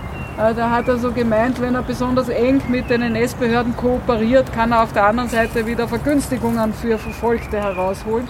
Und so kommen auch die Namen von äh, Hunderten, also über 800 Gräbern hier auf dem Friedhof ins Museum, dass er sonst keine Ahnung gehabt hätte, wer da begraben ist auf dem Friedhof. Und da aber andere in der Kultusgemeinde, besonders der Leiter des Friedhofsamts, Gerd Schwetzberg, das gewusst hat, hat er jetzt geschaut, dass er zumindest alle Gründungsväter der Kultusgemeinde und alle Rabbiner vorher ausgräbt, damit, wenn das Museum kommt, die einfach nicht mehr da sind. Und die sind alle in Notgräbern am Zentralfriedhof am vierten Tor bestattet worden, wo sie immer noch liegen. Und diese 200 Schachteln, die 1947 im Museum dann noch aufgetaucht sind, die sind dort dazu gebettet worden. Also am Zentralfriedhof am vierten Tor gibt es eine ganze Gruppe, Gräbergruppe mit solchen Dauerprovisorien von Gräbern, die eigentlich hier ursprünglich waren. Und hier sind jede Menge Lücken, so wie hinter mir eine Lücke ist. Und die Steinmetzfirma, die man sich engagiert hat, um an die Gräber heranzukommen, die hat dann als Entlohnung sich die Grabdenkmäler behalten dürfen. So fehlen also auch viele der großen Grabdenkmäler, sind einfach nicht da. Unter diesem nächsten Baum, das ist eine Blutbuche, die auch ziemlich bedient, wie man sieht. Da ist auch schon mal ein großer Baumteil heruntergefallen, ist die Familiengruppe der Kufners. Die Kufners waren Bierbrauer aus damals Lundenburg, heute Břeclav, an der österreichisch-tschechischen Grenze. Und sie sind als Brüderpaar zunächst einmal die erste Generation nach Wien gekommen. Die haben sich in, Dö in Döbling zunächst niedergelassen und haben hier die Ottergringer Brauerei gegründet. Das war ein Riesenerfolg und die Döblinger haben beschlossen, sie machen den Herrn Kufner zu ihrem Bürgermeister. Der Bürgermeister hat aber einen kleinen Bruder gehabt, der war eifersüchtig. Der hat gesagt, ich will jetzt auch Bürgermeister werden, ich suche mir jetzt auch was, wo ich eine Brauerei aufmachen kann und ist nach Ottergring ausgewandert. Hat die dortige Brauerei hochgebracht, war auch sehr beliebt, ist auch Bürgermeister geworden. Und das ist der Beginn der Ottergringer Brauerei, wie wir sie heute kennen. Äh, und dessen Sohn hat sich dann schon leisten können, als Wissenschaftler tätig zu sein und die Sternwarte, die Ottergringer Sternwarte zu stiften. Also das sind diese Kufners, alle hier in einer Gruppe unter dem Baum begraben. Wir gehen jetzt da nach vorne bis zu dem seltsamen Turm, den man so in unserer Blickrichtung sieht. Da ist eine Frau Lichtenstern aus Großmesseritsch in Mähren begraben, also nichts Spanisch, Orientalisch, Sephardisch oder so, sondern das ist der Baustil, den sie sich da gewählt hat. Die ganze Familie am Friedhof hat so einen eigenartigen Fantasiestil. Das ist jetzt sozusagen der nächste Schritt der Historisierung des Judentums. Ich erfinde mir meine eigene, möglichst schön gedachte Vergangenheit. Und die anderen bauen jetzt neogotisch und neoromanisch ihre Kirchen und bauen das alles, streichen das alles schön bunt an in Rot, Grün, Blau, Gold. Und die Juden machen das Gleiche und sagen so, was ist jetzt typisch jüdisch? Wir haben denn die Juden äh, in der Urzeit des Judentums gebaut? Naja, irgendwie Mittelmeer, Vorderer Orient, orientalisch. Ja. Orientalisierend hat man die Sache genannt und alles genommen dazu, was man gekannt hat. Also ein bisschen Alhambra und Maurisch und ein bisschen Türkisch und ein bisschen Ägyptisch und ein bisschen Persisch und wer dann schon in Indien war, ein bisschen was Indisches, Taj Mahal, kann man dann am Zentralfriedhof sehr schön studieren, was da noch alles herauskommt bei diesem Orientalismus. Und so kommt dieser eigenartige Turm da zustande mit diesem Getaucherglockenartigen Aufsatz. Es gibt keinen Davidstern. Ja, auf dem ganzen Friedhof bei den 7.500 erhaltenen Grabsternen gibt es überhaupt nur fünf Davidsterne insgesamt. Denn als religiöses Symbol war der Davidstern gerade wahnsinnig out. Und als politisches Symbol war er noch nicht erfunden, weil der Zionismus wird erfunden, da war der Friedhof schon zu. Äh, daher ist es sozusagen eine Davidsternlose Zeit. Dafür haben wir alle Arten von Licht- und Sternsymbolen für die Ewigkeit. Auch ganz oft die Schlange, die sich in den Schwanz beißt, dann noch mit einem Pfeil durch, der Uroboros als ewiger Kreislauf von äh, Geburt und Tod. Und damit man aber, weil wir ja doch bei den Juden sind, auf den jüngsten Tag hinweist, brauche ich noch den Pfeil durch. Ne? Sonst gibt es ihn nicht, sonst wird es zu buddhistisch, die ganze Sache.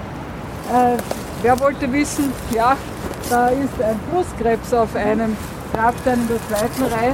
Immer wenn Sie sowas sehen, wissen Sie, da ist jemand aus der Familie Oppenheimer begraben. Denn die jüdischen Oppenheimer sind benannt nach ihrer Herkunftsstadt Oppenheim am Main. Äh, also die Oppenheimer sind die Juden aus Oppenheim. Und Oppenheim hat in seinem Stadtwappen den Flusskrebs, denn im Mittelalter haben die ein Riesengeschäft damit gemacht, die Flusskrebse zu fangen und zu verkaufen. Äh, und die Juden haben sich gedacht, sie nehmen sich den Krebs aus dem Stadtwappen, dann weiß jeder, auch wenn er den Namen nicht gehört hat, aber wenn er den Krebs sieht, weiß er, aha, Oppenheim. Äh, in der Seegasse gibt es auch zwei Grabsteine mit dem großen Krebs drauf. Das sind die Gräber äh, von Samuel Oppenheimer, dem Oberhofaktor, und seiner Frau, der Lea Oppenheimer. Die haben auch diesen großen Flusskrebs drauf. Und in Deutschland auf verschiedensten jüdischen Friedhöfen finden Sie noch viel mehr von diesen Krebsen auf den Grabsteinen. Und das, obwohl der Krebs eigentlich nicht koscher ist, den dürfen sie gar nicht essen, aber das spielt keine Rolle in diesem Fall.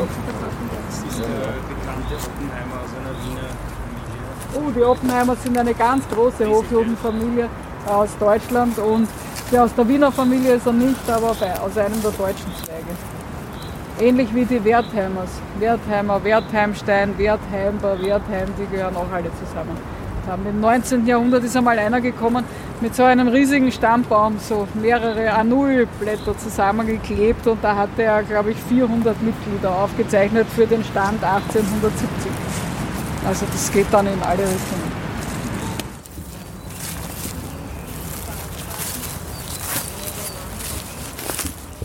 Hier ist der Grabstein von Lisette Mannheimer und daneben ist eine Lücke hier war jetzt dieser erste Prediger der Wiener dritten jüdischen Gemeinde, Isaac Noah Mannheimer, begraben, der auch auf Initiative der Kultusgemeinde 1942 exhumiert worden ist und die Gebeine mitsamt dem riesigen Grabmonument aus 18 Granitblöcken hinübertransportiert worden sind zum Tor 1 am Zentralfriedhof und dort in der Ehrenreihe der Rabbiner wieder bestattet. Also das ist das einzige Grabmal von diesen Exhumierten, das sich erhalten hat und auch steht. Und zwar am Zentralfriedhof bei Tor 1 gleich beim Eingang. Isaac Noah Mannheimer war derjenige, der diesen neu gebauten Stadttempel in der Seitenstättengasse als erster sozusagen bespielen sollte. Und Sie wissen, äh, was haben sich die Juden gebaut in den 1820er, 30er Jahren? Einen griechischen Tempel mit himmelblauem Himmel und goldenen Sternen. So hat man sich damals das Judentum vorgestellt. Das Pech war, dass keiner hingegangen ist. Die haben also viel Geld investiert, um den Herrn Kornhäusl zahlen zu können der ihnen so ein schönes Biedermeier-Gebäude hingestellt hat. Und dann ist leider niemand zu den Gottesdiensten gekommen, weil die alle so aufgeklärt waren, dass sie nicht Hebräisch konnten und es war ihnen furchtbar fad, gerade den Jungen. Also ist keiner hingegangen. Und dann musste also irgendwas unternommen werden, um, die, um den Raum zu füllen. Äh, so hat der Herr Mannheimer, war auch nicht blöd, hat gesagt, er macht jetzt eine Fact-Finding-Mission in den Kirchen, weil die Katholiken müssen doch ein ähnliches Problem haben. Die Aufklärung ist ja kein jüdisches Phänomen gewesen. Es hat ja alle betroffen. Und wie machen denn die das, äh, ihre Kirchen voll zu kriegen? Ist also gegangen, hat sich das angeschaut, kam wieder zurück und hat gesagt, ganz einfach, äh, Musik. Die haben alle ihre Chorvereine, Kirchenmusikvereine, Orgeln, die spielen, die machen, die gehen nicht wegen am Beten in die Kirche, die gehen fürs Musizieren in die Kirche, das machen wir auch. Ich kaufe eine Orgel, äh, bitte die ist gestanden bis in die 1970er Jahre in der Synagoge. Wir haben eine Orgel und ich engagiere einen Opernsänger und der soll uns jetzt vorsingen, die Gebete. Und damit es noch einfacher wird, äh, werde ich jetzt die Gebete vom Hebräischen ins Deutsche übersetzen. Also der Herr Mannheimer hat sowas gemacht wie die luthersche Bibelübersetzung und hat gesagt, damit einmal die Leute überhaupt wissen, wovon ich da rede davon. Äh, jetzt hat er deutsche Texte gehabt und hat sich einen Glücksgriff geleistet mit dem Sänger, den er engagiert hat. Das war Salomon Sulzer aus Hohenems. Ein sehr begabter äh, Musiker, der nicht nur Sänger, sondern auch Komponist, ein, war ein ganz wesentlicher Komponist der Wiener Klassik geworden ist. Der hat ihm also seine Gebete vertont und äh, damit dann trotzdem das Gebäude noch durchgehend geheizt und genutzt wird, hat man es heute, würde man dazu sagen, als Mehrzweckhalle oder Multifunktionsgebäude genutzt. Äh, der Sulzer war nämlich sehr eng befreundet mit Franz Schubert und Schubert hat ihm viele seiner Lieder auf den Leib für seine Stimme geschrieben. Und der Herr Sulzer hat die Schubert-Lieder dann in der Synagoge uraufgeführt. Das war also die meiste Zeit auch ein Konzertsaal. So muss man sich das vorstellen. Und so hat sich das dann auch gerechnet und gerechtfertigt, dass man dort so ein großes, neues, schönes, prunkvolles Gebäude hingestellt hat. Das war Isaac Noah Mannheimer. Jetzt kommen wir zu den Gruftanlagen, die offen stehen. In linker Hand sehen Sie den Namen Königswarter. Oben ist ein Wappen, da ist ein Bienenkorb und mit Bienen rundherum drin. Bitte, was soll das sein? Äh, die fleißige Biene oder irgend sowas? Eine Antwort nein. Das ist eine versteckte politische Anspielung. Die waren offensichtlich sehr begeisterte Napoleon-Anhänger und haben sich das Wappentier Napoleons, die die Biene, der ja nichts anderes bekanntlich gemacht hat, als die Lilie der Bourbonen auf den Kopf zu stellen und zu sagen, das ist jetzt eine Biene, das ist hier bei den Königswarters im Wappen gelandet äh, und noch bis würde ich sagen, bis 1938 in allen jüdischen Wohnzimmern hat es mit Sicherheit eine Napoleon-Büste gegeben, wo man gesagt mhm. hat, das ist der, dem wir unsere Freiheit verdanken, unsere Rechte. Königswarters waren die ersten Präsidenten der Wiener Kultusgemeinde, als sie dann endlich gegründet werden durfte offiziell und auch der zweite Präsident war ein Königswarter. Der dritte Königswarter, der Enkel, war ein Abtrünniger, könnte man sagen. Der hat beschlossen, boah, mit dem Judentum mag ich nichts mehr zu tun haben. Ich finde, das ist so hinderlich und lästig. Ich will jetzt endlich übertreten. Und der Vater hat gewusst, wie der Sohn tickt und hat in sein Testament geschrieben, mein Lieber, wenn du glaubst, kaum dass ich unter der Erde bin, kannst du übertreten, dann hast du dich aber fest geschnitten, weil in diesem Fall enterbe ich dich. Und das waren immerhin schon zwei Ringstraßenpalais und ein Bankhaus. Und dem Enkel war das so wichtig, dazuzugehören zu den anderen, dass er auf das verzichtet hat, auf sein Erbe und ausgetreten ist, als der Vater gestorben ist. Die Königswarters waren auch eine der wesentlichen Mäzene und Förderer für ähm, Spitäler und äh, Sozialeinrichtungen in der ganzen Monarchie. Nachdem dieses Blindeninstitut hier so erfolgreich war, dass Wilhelm Stiasny für die Königswarters auf der Hohen Warte gebaut hat, haben sie das dann in der ganzen Monarchie überall bauen lassen. Also in den verschiedensten Städten, wo man hinkommt, äh, trifft man immer wieder auf sehr ähnlich geartete Gebäude mit ähnlichen Funktionen, die zumeist von diesem Duo Wilhelm Stiasny als jüdischer Architekt und den Königswarters und Gutmanns als Bauherren hingestellt worden ist. Das sind diese Familie Königswarter. Das Palais, äh, die zwei Palais, das eine war dort am Eck, wo gegenüber der Staatsoper, wo heute der Spar unten drin ist, mhm. äh, in dem Neubau. Ja, da ist eine Bombe reingefallen im Krieg. Und drei Nummern weiter, da war eine Zeit lang das Karajan-Zentrum untergebracht. Ja. Mhm. Ja. Das war das andere Palais, Palais Königswarter und dort sehen Sie auch das Wappentier der Königswarter, seinen Wolf als Türgriff außen am Portal des Palais und über der Tür ist das Königswarter Wappen nach wie vor da zu sehen. Also es lohnt sich auch die Ringstraße aus diesem Blickwinkel einmal anzuschauen. Wir gehen nach vor zur Mauer und dann rechts hinunter bitte.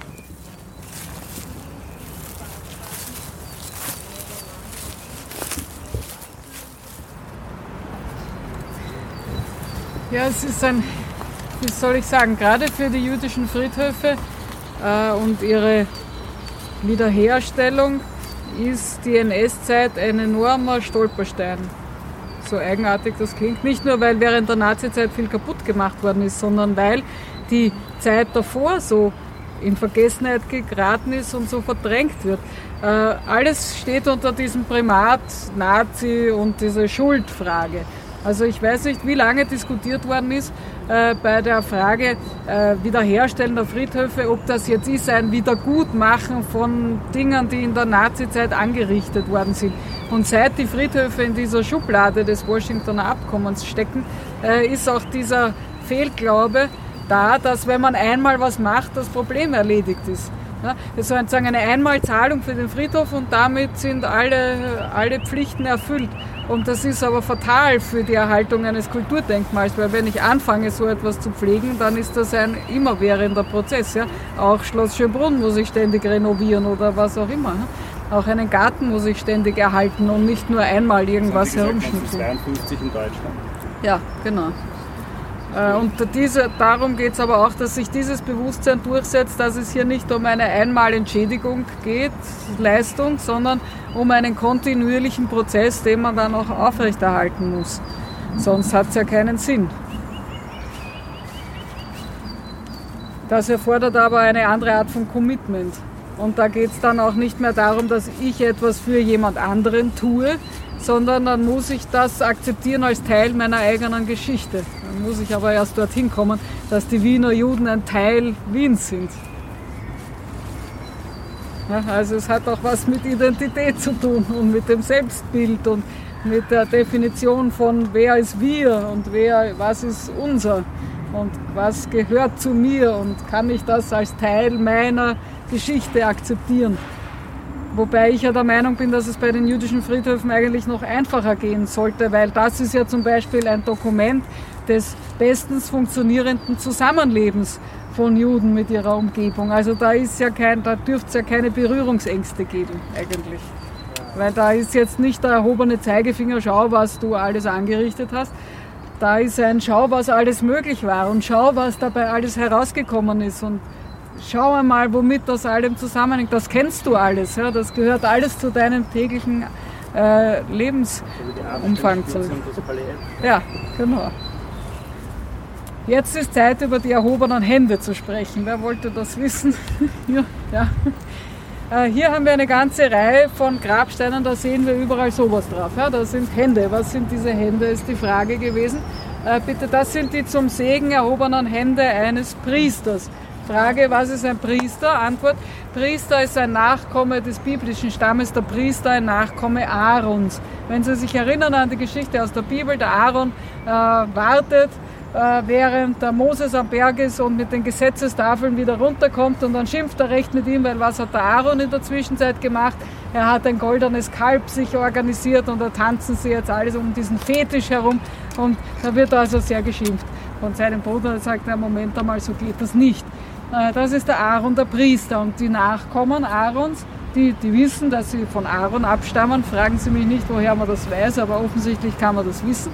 Äh, die, denen Religion wichtig ist, die können jetzt, wenn sie das wollen, während des Gottesdienstes zu den hohen Feiertagen die Aufgabe des Priesters übernehmen, die Hände über ihren Kopf zu heben und dann darf man nicht hinschauen und dann kommt der Segen Gottes, dessen Namen man eigentlich nicht aussprechen darf. Also was ich gemacht habe, ist jetzt gerade falsch.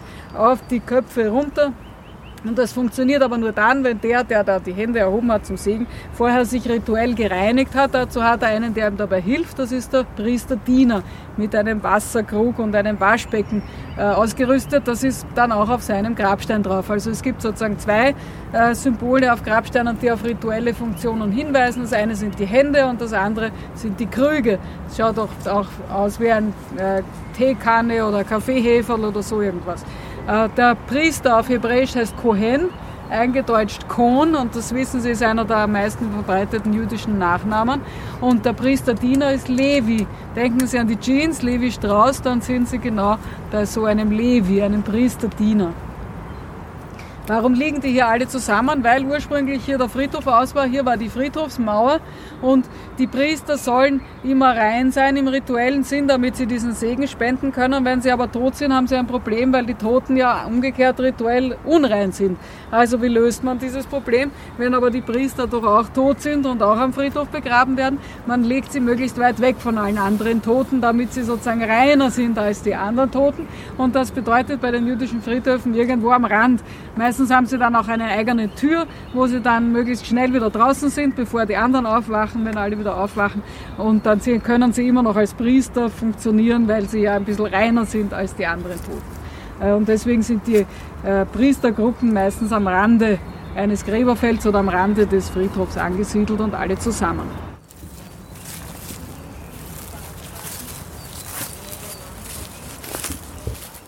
Hier stehen wir vor einer vor einem Friedhof im Friedhof. Das ist der Friedhof der türkisch-israelitischen Kultusgemeinde. Sie wissen, die Juden teilen sich in zwei große Gruppen ein. Die einen sagen, wir können unsere Vorfahren zurückverfolgen bis ins Mittelalter. Da gab es im rheinischen Raum die großen Schummstädte Worms, Speyer, Mainz und dann auch Frankfurt. Von dort sind Juden äh, beginnend mit dem ersten Kreuzzug 1096 vertrieben worden, äh, sind äh, ausgewichen nach Osten, nach Norden, nicht dort, wo es schon dicht besiedelt und christianisiert war, nach Westen oder nach Süden, sind aber im Laufe des Mittelalters immer wieder verfolgt worden, gerade im Zuge der Pestepidemien.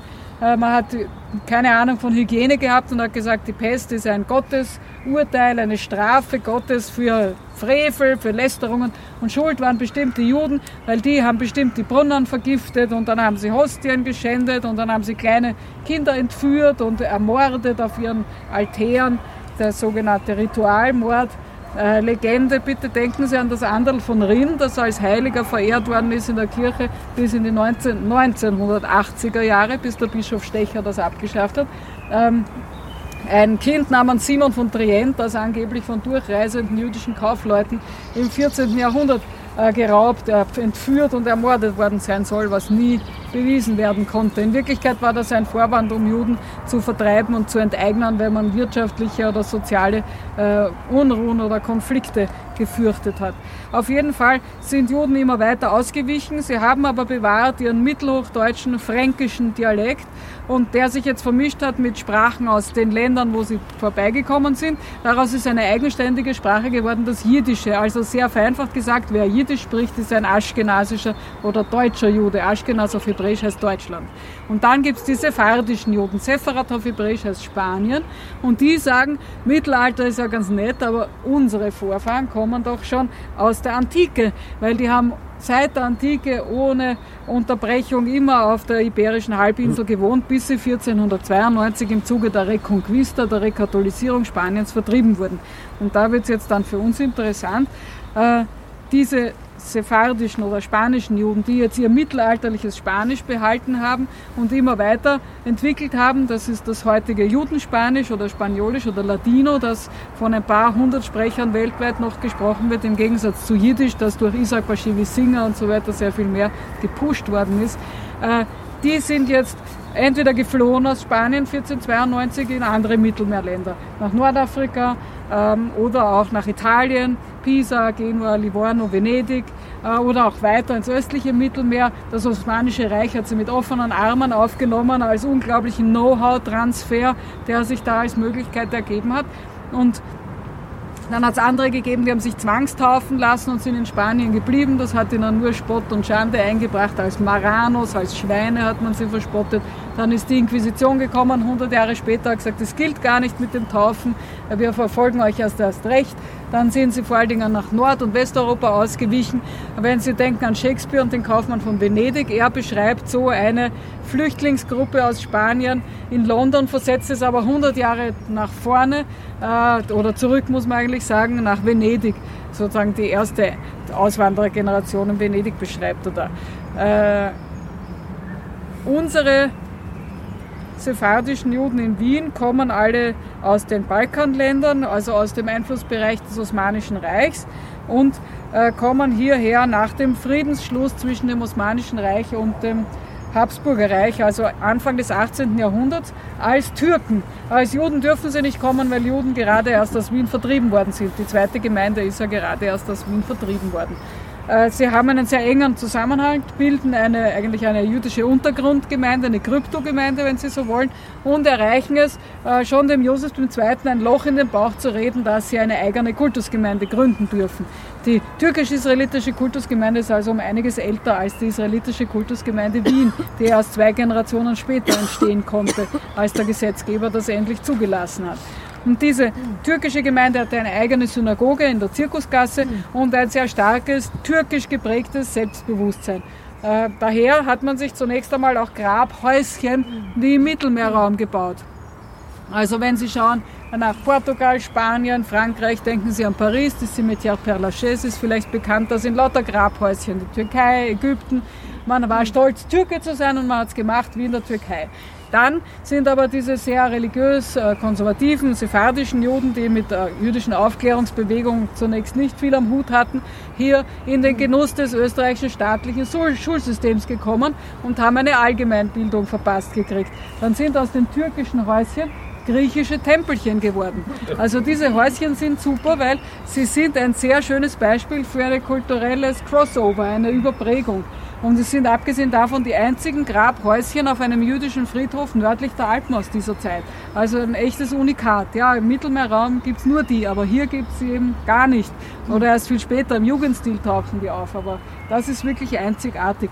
Und dann gibt es die Nachahmer. Da gibt es einen Ignaz Wolf, aus Boskowice in Mähren, der findet, die sind schick, diese Spanierhäuschen, sowas brauche ich auch, aber meins mache ich als deutsche Ritterburg, weil ich bin schließlich ein aschkenasischer Jude und obendrauf mache ich mir eine Ascheurnenskulptur, wie die Oma und der Opa auf ihren Biedermeiergräbern, aber bitte ein bisschen höher gestreckt, weil dass die so angeben, das Faden mit dem Turm da am Eck, das geht mir eher auf die Nerven. Ich mag noch höher sein und deswegen ist meine Ascheurnen bisschen in die Länge gezogen und jetzt schaut es so ein bisschen sezessionistisch aus, das Ganze. Also das wären jetzt mehrere kulturelle Einflüsse übereinander gelagert. Und solche Sachen, finde ich, haben auf jeden Fall restauratorisch, denkmalpflegerisch Priorität. Die müsste man erhalten. Und wenn sie verfallen, dann ist es ein wirklich ganz großer Kulturverlust als Beispiel dieses Zusammenlebens unterschiedlichster Gruppen, die sich alle hier in Wien getroffen und verständigt haben.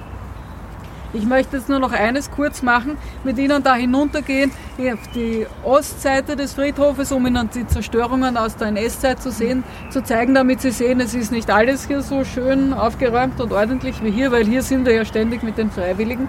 Hier sieht es auch ziemlich geordnet aus. Da unten ist jetzt sehr viel kaputt.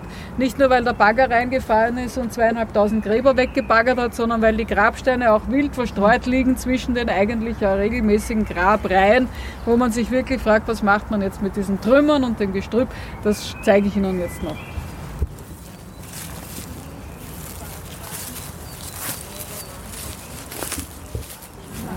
Hier ist das Grab, genau. Wenn Sie gelesen haben, den Hasen mit den Bernsteinaugen, äh, das ist jetzt der Familienstammvater sozusagen, der aus Odessa nach Wien gekommen ist und äh, hier die große Familie gegründet hat.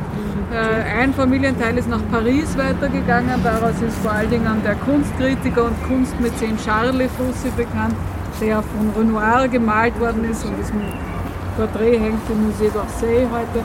und der von Marcel Proust als Swan verewigt wurde im ersten Band der Recherche du Temps perdu.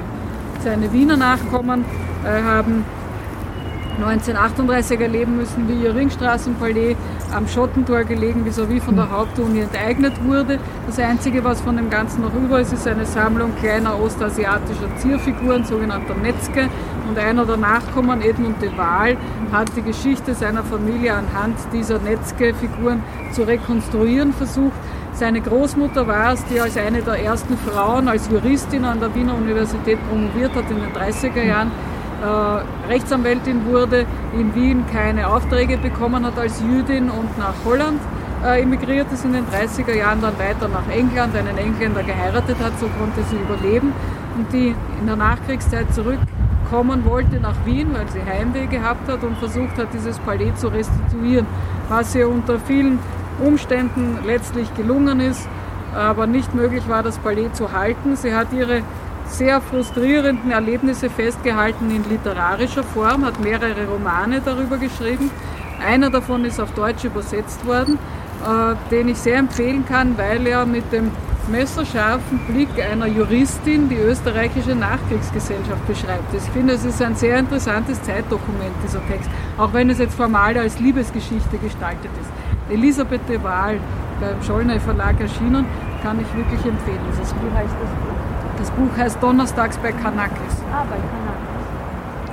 Und da ist noch Ja. eine Familie aus. Brüll. Da ist die Familie Brüll, das kommt von Brill, von der Brille, glaube ich jetzt momentan ist, aber das kann gut sein. Das ist die jüngere Prominentengruppe hier. Das müsste man sich im Detail anschauen, da können Sie in die Datenbank schauen. Auf der Homepage der Kultusgemeinde Wien, www.ikg-wien.at unter Religion, Friedhöfe, Grababfrage kann man sich die ganzen Namen heraussuchen, der hier auf dem Friedhof und auf allen anderen jüdischen Friedhöfen in Wien und Niederösterreich Verstorbenen. Wenn Sie jetzt da hinüberschauen, dieses hohe Haus steht direkt auf dem Friedhof drauf und wenn wir die Allee jetzt in südlicher Richtung weitergehen, linker Hand sehen Sie, das sind lauter Trümmerhaufen, an denen wir vorbeigehen. Je weiter wir in südliche Richtung kommen, desto wilder wird das Gestrüpp. Hier haben die Freiwilligen dann irgendwann aufgegeben. Äh, einerseits, weil man auf diesen Trümmerhaufen sich schlecht bewegen kann, es wackelt und ist gefährlich. Äh, es wachsen dort Wäldchen aus Götterbäumen und äh, stacheligen Robinien. Man kommt auch nicht ordentlich dazu. Also das ist ein Bereich, das war das letzte Mal vor drei Jahren komplett gerodet und das sieht man auch. Während wir hier im vorderen Bereich zuletzt im November waren und hier ist die jüngere Prominentengruppe bis hinunter zur Döblinger Hauptstraße ist in sehr gutem Zustand. Und die türkische Gruppe, wo wir gerade waren, hat jetzt jahrelang eine Pflegepartnerschaft äh, mit dem Verein Grenzenlos bestanden. Da sind Studenten aus aller Welt gekommen, jedes Jahr im August und haben hier geputzt. Äh, Die haben das super gemacht. ja. Das letzte Jahr war jemand vorbei, dabei aus Taiwan, aus Kanada, aus Neuseeland, aus südamerikanischen Staaten. Eine tolle Mischung, die hier alle mitgearbeitet haben, um diese türkische Gruppe freizumachen. Wir gehen jetzt die jüngere äh, Allee entlang und beim zweiten Weg nach rechts hinauf, dort ist eine Gruppe mit Kindergräbern, auf die werfen wir noch einen kurzen Blick.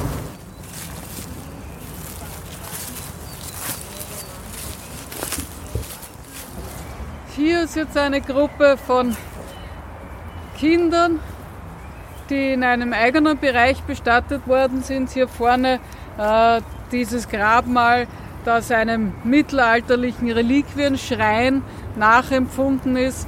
Also denken Sie dabei an, weiß ich nicht, äh, die Kirche in Aachen, wo Karl der Große begraben ist. In diesem Stil gibt es insgesamt drei Grabdenkmäler hier auf dem Friedhof. Eines davon ist zwar etwas kleiner, hat aber eine Bilddarstellung an den Kopfseiten und zwar ist da eine Kutsche drauf. Da hat man dargestellt, die Todesursache, das Kind ist nämlich von einer Kutsche überrollt worden. Und diese Kutsche steht, ist jetzt auf ihrem Grabstein drauf.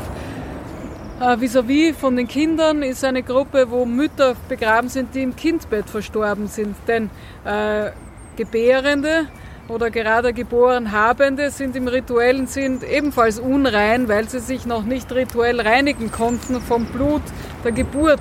Und deswegen sind sie auch in einem eigenen Bereich begraben, etwas abgesondert von den anderen Gräbern. Woran sind die Kinder gestorben? Äh, vor allen Dingen immer zu Winterende, äh, bevor die Hochquellwasserleitung endlich eingeführt worden ist, an Durchfallerkrankungen. Cholera, Typhus, Ruhr war sehr gängig. Die Menschen haben dann schon wenig Heizmaterial gehabt, wenig zu essen, das Wasser war total verschmutzt. Sie haben in überfüllten Notquartieren gehaust im zweiten Bezirk und so kommt eine sehr hohe Kindersterblichkeit zustande. Nur die wenigsten haben sich leisten können, sich so einen Sarkophag für ihr Kind hinzustellen. Jetzt gehen wir zurück zum Ausgang. Wir gehen durch die sehr große Gräbergruppe links, äh, die Gräbergruppe 7 durch. Das war eine eher durchschnittliche Gräbergruppe für Menschen, die nicht so viel Geld sich leisten konnten für riesige Grabdenkmäler und die Gräbergruppe 8, die eine eher religiös dominierte Gräbergruppe war. In der Mitte führt ein Weg zwischen diesen beiden Gräberfeldern hindurch. Und dann treffen wir uns am besten beim Eingang zum Gebäude wieder für eine Schlussrunde, würde ich sagen.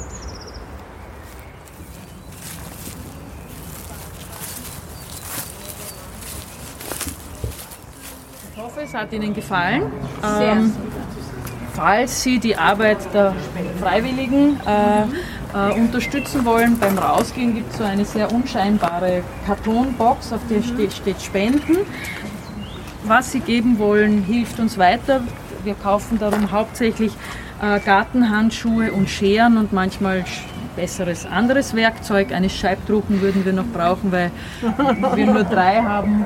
Ja, also das passiert mit Ihren Spenden. Äh, damit unterstützen Sie sozusagen die Freiwilligen, die zum Beispiel in vier Wochen dann äh, das bis dahin wahrscheinlich ins Kraut geschossene Unkraut äh, absammeln werden. Ja, und ansonsten erzählen Sie es Ihren Freundinnen und Freunden, was es für einen tollen Ort hier gibt. Machen Sie sie darauf aufmerksam, dass Sie am zweiten Sonntag im Montag, äh, Monat vorbeischauen können. Und es gibt eben, wie gesagt, entweder Führungen. Äh, 10. Juni ja, und 13. Mai. Und 13. Mai ist eben Freiwilligentag, da kann man sich äh, äh, selbstständig im, im Gelände bewegen und 10. Juni sind die nächsten Tage mit äh, Führungen wieder mit der Tina Walz. Sonst wünsche ich Ihnen noch einen schönen Sonntag und hoffe, dass Sie es genossen haben. Ja, danke. Ja, ich bedanke mich auch fürs Mitkommen. Wenn Sie nachlesen wollen, äh, ich habe ein Buch zum Friedhof geschrieben, der jüdische Friedhof Währing in Wien und ein zweites über jüdische Friedhöfe, wo auch ein sehr langer Text über diesen Friedhof drin ist und wo es dann allgemeiner um jüdische Friedhöfe geht. Viele Aufsätze, die man alle im Internet finden kann. Also wenn Sie Ihr Glück mit Google versuchen wollen, Walzer, Friedhöfe oder so irgendwas, da kommt alles Mögliche. Äh, Sie können mich auch gerne kontaktieren. Dazu habe ich hier Karten mitgebracht. Wenn Sie einzelne Gräber suchen, dann kann ich gerne in der Datenbank nachschauen. Und kommen Sie wieder, kommen Sie auch zu einer anderen Jahreszeit. Es gibt immer anderes zu sehen und anderes, was man entdecken kann. Und es ist immer schön hier und ich freue mich, dass Sie gekommen sind. Vielen Dank, auf Wiedersehen. So, das war jetzt also die gesamte Führung durch den jüdischen Friedhof in Währing. Ich hoffe, äh, es ist auch jetzt in dieser Extended Version rübergekommen, wie faszinierend dieser Ort ist. Ich habe danach äh, auch noch die Möglichkeit gehabt, mit Tina Walz zu sprechen und habe ihr einige Fragen gestellt. Und die erste Frage, die ich ihr gestellt habe, was wahrscheinlich die naheliegendste ist, ist, wie sie eigentlich dazu gekommen ist, sich so eingehend mit diesem Friedhof zu beschäftigen. Auf den Friedhof bin ich durch einen Zufall aufmerksam geworden. Noch während des Studiums habe ich begonnen, an einem Forschungsprojekt zur Wiener jüdischen Bevölkerung im 19. Jahrhundert zu arbeiten. Die Quellenbasis dieses Projektes war ein Verzeichnis der hier auf diesem Friedhof Beerdigten, wie sich herausgestellt hat im Laufe der Arbeiten. Und erst während der Arbeiten an dem Projekt ist das Interesse an dem Friedhof an sich gewachsen. 2001 haben dann die Kultusgemeinden den Kontakt zu mir gesucht im Zuge der Verhandlungen um das Washingtoner Abkommen, weil ich die Einzige war, die in Österreich über jüdische Friedhöfe gearbeitet hatte. Und aus dieser Zusammenarbeit ist das Weißbuch der jüdischen Friedhöfe Österreichs entstanden, eine Bestandsaufnahme aller jüdischen Friedhöfe in Österreich, also nicht nur des Währinger Friedhofs. Daran anschließend hat sich die Rekonstruktion eines Belegplans aus den Akten ergeben. Damals war schon eine biografische Datenbank zu den hier Verstorbenen abgeschlossen und dann ein großes Inventarprojekt, um jeden einzelnen Grabstein, jedes einzelne Grabdenkmal zu vermessen, zu bestimmen, zu nummerieren und äh, zu beurteilen auf einer Skala von äh, Prioritäten, was jetzt dringend zu sanieren wäre, zu sichern wäre, mittel- und langfristig zur Vorbereitung einer Sanierung. Äh, parallel dazu sind mehrere Bücher entstanden und eine ganze Serie von Artikeln, viele Vorträge und vor allen Dingen äh, nach fast 20 Jahren Suche von Nachkommen auch ein Verein, dessen Obfrau ich jetzt bin, von Nachkommen der auf diesem Friedhof bestatteten, wo wir versuchen, in privater Initiative die eigenen Grabdenkmäler zu restaurieren, in Ordnung zu bringen aber auch um ein Zeichen zu setzen, dass das durchaus möglich und denkbar und machbar ist. Im Laufe dieser vielen Jahre, die ich auf dem Friedhof schon gearbeitet habe, habe ich dann irgendwann erfahren, dass auch aus meiner Familie Vorfahren hier begraben sind. Und dann gab es sozusagen die Antwort darauf, die ich mir ja hin und wieder auch selbst gestellt habe, warum tue ich das eigentlich hier alles? Äh, ja, es gibt auch einen persönlichen Bezug und die Suche nach den eigenen Wurzeln, die Frage, wo komme ich her, wie kann ich mir diese Familie vorstellen, wie hat das 19. Jahrhundert ausgeschaut, wie war diese jüdische Welt, bevor sie zerstört wurde. Ja, und nachdem Tina Walze mir eben erzählt hat, dass sie herausgefunden hat, dass auch Vorfahren ihrer Familie auf diesem Friedhof begraben sind, habe ich mich natürlich gefragt, ob sie über ihre Arbeit auf diesem Friedhof auch mehr über ihre Familie erfahren hat, als sie äh, aus äh, sonstigen Dokumenten gewusst hat, weil sie ja auch während der Führung äh, betont hat, dass ja im Grunde dieser Friedhof auch ein bisschen als ein Dokument angesehen werden kann für all diese Menschen, die dort begraben sind. Auf der einen Seite gibt es ja die Dokumente, die man kennt aus der eigenen Familie und diese ganz spezifischen Familiendaten, die um die großen Lebensereignisse kreisen. Äh, das ist zwar sehr persönlich, aber mich hat immer auch interessiert der Zusammenhang was bedeutet das? Haben die anderen auch so gelebt oder ist das jetzt was Besonderes oder wie, was kann ich mir darunter vorstellen? Auch um viele, äh, vieles, was ja nur atmosphärisch übermittelt worden ist von Generation zu Generation, klären zu können. Eine gewisse Abneigung gegen Religion zum Beispiel. Das weiß ich mittlerweile. Das wurzelt offensichtlich im 19. Jahrhundert ja, und aus dieser Aufklärungsbegeisterung, die da in unserer Familie nie mehr aufgehoben wurde. Ja. Also da hat es in diesem diesem Fall keinen Schwenk zurück zur Religiosität gegeben. Aber so ein, ja, eine große Begeisterung für die Aufklärungsideale, die ja heute eigentlich schon wieder anachronistisch wirkt, mhm. im Grunde genommen. Also solche Sachen sind mir dann klar geworden, auch durch den Vergleich mit anderen Geschichten. Und da helfen natürlich dann auch die Grabinschriften, sich vorzustellen, wie haben die so getickt? Was mhm. kann man sich da eigentlich denken oder was davon kann ich an mir selber entdecken zum Beispiel? Ja. Ist das was, was mich anspricht oder ist da noch irgendwas übrig davon oder ist das alles weg und was anderes wichtiger? Das ist schon ist ja auch eine Identitätssuche. Ja, und nachdem Tina Walzer ja auch während dieser Führung gezeigt hat, dass viele liberale Juden auf diesem Friedhof begraben wurden, habe ich mich dann auch gefragt, ob eventuell dieser jüdische Friedhof in Währing als der Friedhof angesehen werden kann, wo, wo die meisten liberalen Juden begraben wurden. Oder ob man sagen kann, dass es der liberalste jüdische Friedhof in Österreich war der Zeit des späten 18. und frühen 19. Jahrhunderts ist er ganz sicher der liberalste Friedhof, weil aus der Zeit gibt es sonst nur Friedhöfe der orthodoxen Gemeinden mhm. im Burgenland. Also im heutigen Burgenland, damals Westungarn, die sieben heiligen Gemeinden, die sind per Definition nicht liberal. Mhm. Äh, später, gegen Ende des 19. Jahrhunderts, in den Gemeinden, die dann Friedhöfe haben dürfen in Niederösterreich, gibt es auch Friedhöfe, die meiner Meinung nach liberaler sind, wie beispielsweise der jüdische Friedhof in Krems, wo auf fast jedem Grabstein ein Porzellanmedaillon mit dem Gesicht, mit dem Porträt äh, des dort Begrabenen dargestellt ist. Also das ist sicher im Sinne der Religion äh, oder der religiösen Tradition viel liberaler als hier der Währinger Friedhof. Ja, und zu diesem Zeitpunkt war ich fertig mit meinen Fragen. Allerdings hat meine Freundin, die diese Führung mitgemacht hat und daneben gestanden ist, während ich dieses Interview geführt habe, eine Frage gehabt, die sehr spannend ist, nämlich Die Führung der Tina Walzer ist ja teilweise recht ironisch und auch äh, ein bisschen gespickt mit so trockenem Humor und die Frage meiner Freundin war, was das eigentlich für Gruppen sind und was es für Personen sind, die zu diesen Führungen kommen, weil man kann sich natürlich vorstellen, dass manche eventuell diese Art des Vortrags als pietätlos empfinden würden und äh, eventuell dann hier auch äh, Probleme mit dieser Art des Vortrags haben. Und ja, das hat sie Tina Walzer gefragt und sie war auch so nett, das zu beantworten. Es ist schon interessant zu sehen, dass relativ wenig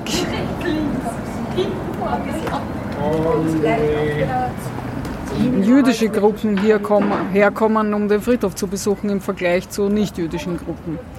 Also insofern könnte ich sagen, dass orthodox-jüdische Interesse am Besuch dieses Friedhofs war bisher eher gering. Wegen dem Allgemeinen, dass Friedhöfe Orte sind, wo die Toten sind? Und Das weiß ich nicht, weil die, die, ich, die, die nicht kommen, ich ja nicht fragen kann, warum sie nicht kommen. Das mag sein, dass es diese Berührungsangst gibt, dass man eben nicht auf einen Friedhof geht ohne zwingenden Grund. Vielleicht auch, weil das ein Friedhof ist, auf dem nicht religiöse Menschen begraben sind. Also in dem Sinne sind das ja für Orthodoxe jetzt keine Role Models, die hier begraben sind. Ja, zur Identifikation taugen die relativ wenig, wahrscheinlich. Äh, es sind relativ viele christliche Gruppen schon hier gewesen, die das immer mit großem Interesse verfolgt haben. Es ist mir auch noch nie begegnet, dass sich jemand angegriffen gefühlt hätte oder irgendwie beleidigt wegen der Inhalte, über die gesprochen wird. Also es geht ja schon um Enteignungen und Zerstörungen während der NS-Zeit. Es geht um Antisemitismus, um Judenverfolgung, äh, auch ähm, von der Kirche initiierte Judenverfolgungen in der Vergangenheit. Aber es war jetzt noch nie so, dass jemand das abgelehnt hätte oder jetzt lautstark protestiert hätte, das stimmt nicht oder das glaubt er nicht. So, und das war jetzt also die gesamte Extended Version der Episode 136 beziehungsweise eine Bonusfolge mit mehr Material zu Episode 136. Ich hoffe, es hat gefallen. Es ist ein bisschen was äh, anderes gewesen, aber es ist ja gut, wenn man mal äh, neue Dinge ausprobiert. Hier noch einmal äh, großen Dank an Tina Walzer, die zur Verfügung gestanden ist für Fragen und uns diese Führung mit aufnehmen hat lassen. Und wie bei allen Folgen lasse ich jetzt auch einem das letzte Wort, der es immer hat, nämlich Bruno Kreisky. Lernen ein bisschen Geschichte. Lernen ein bisschen Geschichte, dann werden Sie sehen, der Reporter, wie das sich damals entwickelt hat. Wie das sich damals entwickelt hat.